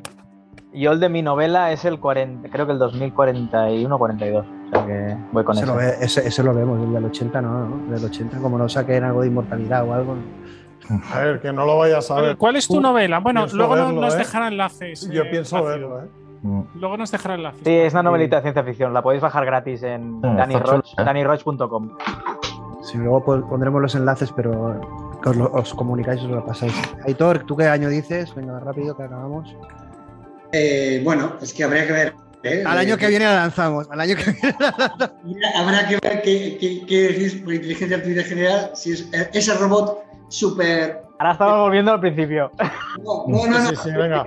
Vamos a empezar, vamos a empezar de nuevo. complicado Que, que, que, que parece inteligente o realmente una inteligencia artificial que funciona aunque sea un contexto eh, eh, determinado. Si es una inteligencia artificial general aplicada a un contexto determinado, pero que es capaz de entender cuando vea una silla que es una silla y por qué es una silla y ah, 10 Año. años o mucho. Diez años. 10 años. Hostia, muy bien, muy 10 bien. años. Muy bien, muy bien. Y en España, y en España. Qué, qué disparidad, ver. ¿eh? Dos- 2080, 2030, qué Sí, fuerte. pero es que, No, con el- con- con el eh, concepto- todo Con, sí, con ¿eh? el concepto bien definido de editor, yo también me, me- me- me lanzaría 10, 15 años. Venga, vamos a poner ahí. El- para la general, general, esta aquí que, que no lo colapse, piensa que no todo- colapse, que no que lo colapse. piensa todo en un contexto y el algoritmo es consciente, sí, quiere avanzar, tiende a infinito. O sea, yo ahí sí que no le veo. De momento no, carezco de visibilidad. Y, y tú, Como decía Jerónimo, un- eso- y Jer- bueno, dice, acaba, acaba. Como decía quién, ay, Abel, acaba, acaba. acaba. Ah, no, no, un manager que tenía que siempre me decía todo, dice, no, I lack visibility, I lack visibility. Según, según ese concepto de inteligencia artificial, yo diría que muchos humanos no tienen esa inteligencia artificial todavía hoy. o sea, Claro, claro, Por eso, o sea, por eso claro, le tenemos, claro, que, claro, tenemos que hacer claro. una inteligencia artificial, pero no humana, ¿no? Es decir, eh, claro. viendo, cómo está, viendo cómo está la humana. de A- escasez. ahora te he entendido, ahora te he entendido, Plácido. Ahora. No, yo eh, con el ejemplo de Aitor, sí, estamos a 10, 15 años seguramente. Ahora el otro, lo que es una AGI de verdad, yo no me la veo antes de, pues de 2080, efectivamente, como, sí, Mm. Sí. Y, y por poner una cifra, que no me, que no me pilléis luego en, en un renuncio. Efectivamente, 2100 para estar seguros. efectivamente. Bueno, yo para, yo para cerrar y un poco inspirado por, por lo que ha hecho Dani, que la verdad es que siempre tiene cosas muy divertidas, eh, hoy estaba preparando el programa una, una anécdota que me parece esto que dices, wow, ¿no? Y es que en el, en el, en el sistema cuántico último, en el sistema de información, no, exi- donde no existe ni el espacio ni el tiempo, eh, existe una influencia del futuro al pasado y del pasado al futuro. Es decir, no existe el tiempo y por lo tanto el futuro está influenciando al pasado y el pasado al futuro. Entonces, ¿qué quiere decir esto? Que, que realmente cada cosa que hacemos tiene una influencia en, ese mundo, en ese multiverso, ¿no? Y lo que sí que veo que me gusta mucho, aparte de que es verdad que hay mucha discusión, es todo como muy a veces abstracto, aunque lo podemos llevar a lo técnico a lo mejor en otro medio, sí que es verdad que lo que sí que me gusta es que hay mucha, mucha pasión, ¿no? Yo en otros momentos de mi vida en el sector tecnológico, llevo unos cuantos, creo que este es de los momentos donde más pasión y, y la gente está como más emoción, se traslada emoción, la gente traslada valores eh, eh, a su trabajo y eso es cojonudo. Y luego creatividad y, y- y- eso es una pasada. Y luego conectamos mucha gente muy, muy diferente y hacemos un grupo de, de- de- de- de cracks aquí que está muy, está muy divertido. La verdad es que todo está muy divertido. Supongo que si nos ve la superinteligencia y es positiva, no destructiva, eh, nos seguirá dando éxito y nos seguirá reuniendo para que vayamos divulgando este, tipo- este tipo de cosas que llega a mucha gente, que divierte a mucha gente, que motiva a mucha gente. Es muy divertido pensar eso, que, que creemos nosotros cosas o, o que estemos influenciando a toda una generación de jóvenes para que puedan crear un futuro mejor y que no solo vean la televisión, vean guerra, vean eh, los políticos no poniéndose de acuerdo, vean, vean el caos absoluto, ¿no? sino que vean otro tipo de gente que dice, que digan, que tengan otras referencias, que digan, joder, esta gente le, le da le da las neuronas, tienen otra mentalidad, tienen otra visión, ven el presente, ven el futuro, debaten de cosas, discuten, unos son mejores, otros peores, unos pero al final ven otra cosa, ¿no? Y esa realidad sí que me gusta mostrarla, ¿no? Estos programas tienen sentido un poquito por eso. Dice, se, se les va la olla, pero para bien. Bueno, sí, eso sí. Yo creo que ya no se, se Pero nos para conoce, bien. Se, se nos conoce mucho y ya vamos a estar saliendo mucho y ya la gente nos va conociendo que se nos va mucho la olla, pero es diver- es divertido. Pero Bueno, si no, Es divertido. si, si no, no, no habría avance, no habría esa espiral Claro. de divulgación, no se, se- se se quedaría bloqueada. Hay que, hay que tener imaginación, hay que tener sueños y luego hay que plasmarlos en, en, en- ladrillos reales. Y luego una, una- una cosa que me gusta a mí mucho, ya, ya acabamos de- del grupo, es que al final es verdad que estos temas llevados solo al tema filosófico eh, queda como muy vacío y al final no... eh, pero todo esto lo estamos comunicando gente que trabajamos en el sector, que somos profesionales, que vamos a líneas de código, que sabemos, nos leemos eh, ciencia, que leemos papers, que, nos- que somos muy frikis de lo, de lo invisible y de lo tangible. Entonces, eh, que no somos solo gente que se pone a hablar, que evidentemente volamos mucho, como dice José Luis, cogemos mucho el cohete, ¿no? Pero, pero que bueno, que, que- que somos gente formada o lo intentamos Mm. cada día, ¿no? Eso, bueno, pues da una cierta garantía de que lo que decimos puede tener una cierta base, como mucho una cierta base y luego cada uno que busque eh, su verdad, su conocimiento a través de lo que ve, escucha o... Intentaremos poner referencias, a mí lo que digo, de- en, los, en los programas poner links, enlaces de vuestros blogs, de vuestros contenidos, de papers, de libros, porque Mm. hay un universo ahí para que ellos mismos descubran cosas, ¿no? Es decir, que, que nosotros somos solo un reflejo de todo eso. Y nos vamos a cenar o a tomar una, Sí. vuelta y una, una- una cerveza como Dani. Bueno, un placer de verdad, chicos, como siempre, y, y un honor Sí, compartir con vosotros. Igual. Me lo he Genial. pasado. Un placer, chicos. Hasta gracias, luego. gracias por invitarme. Rubén y Dani. Hasta pronto, un placer conoceros. Leo. Un placer conoceros.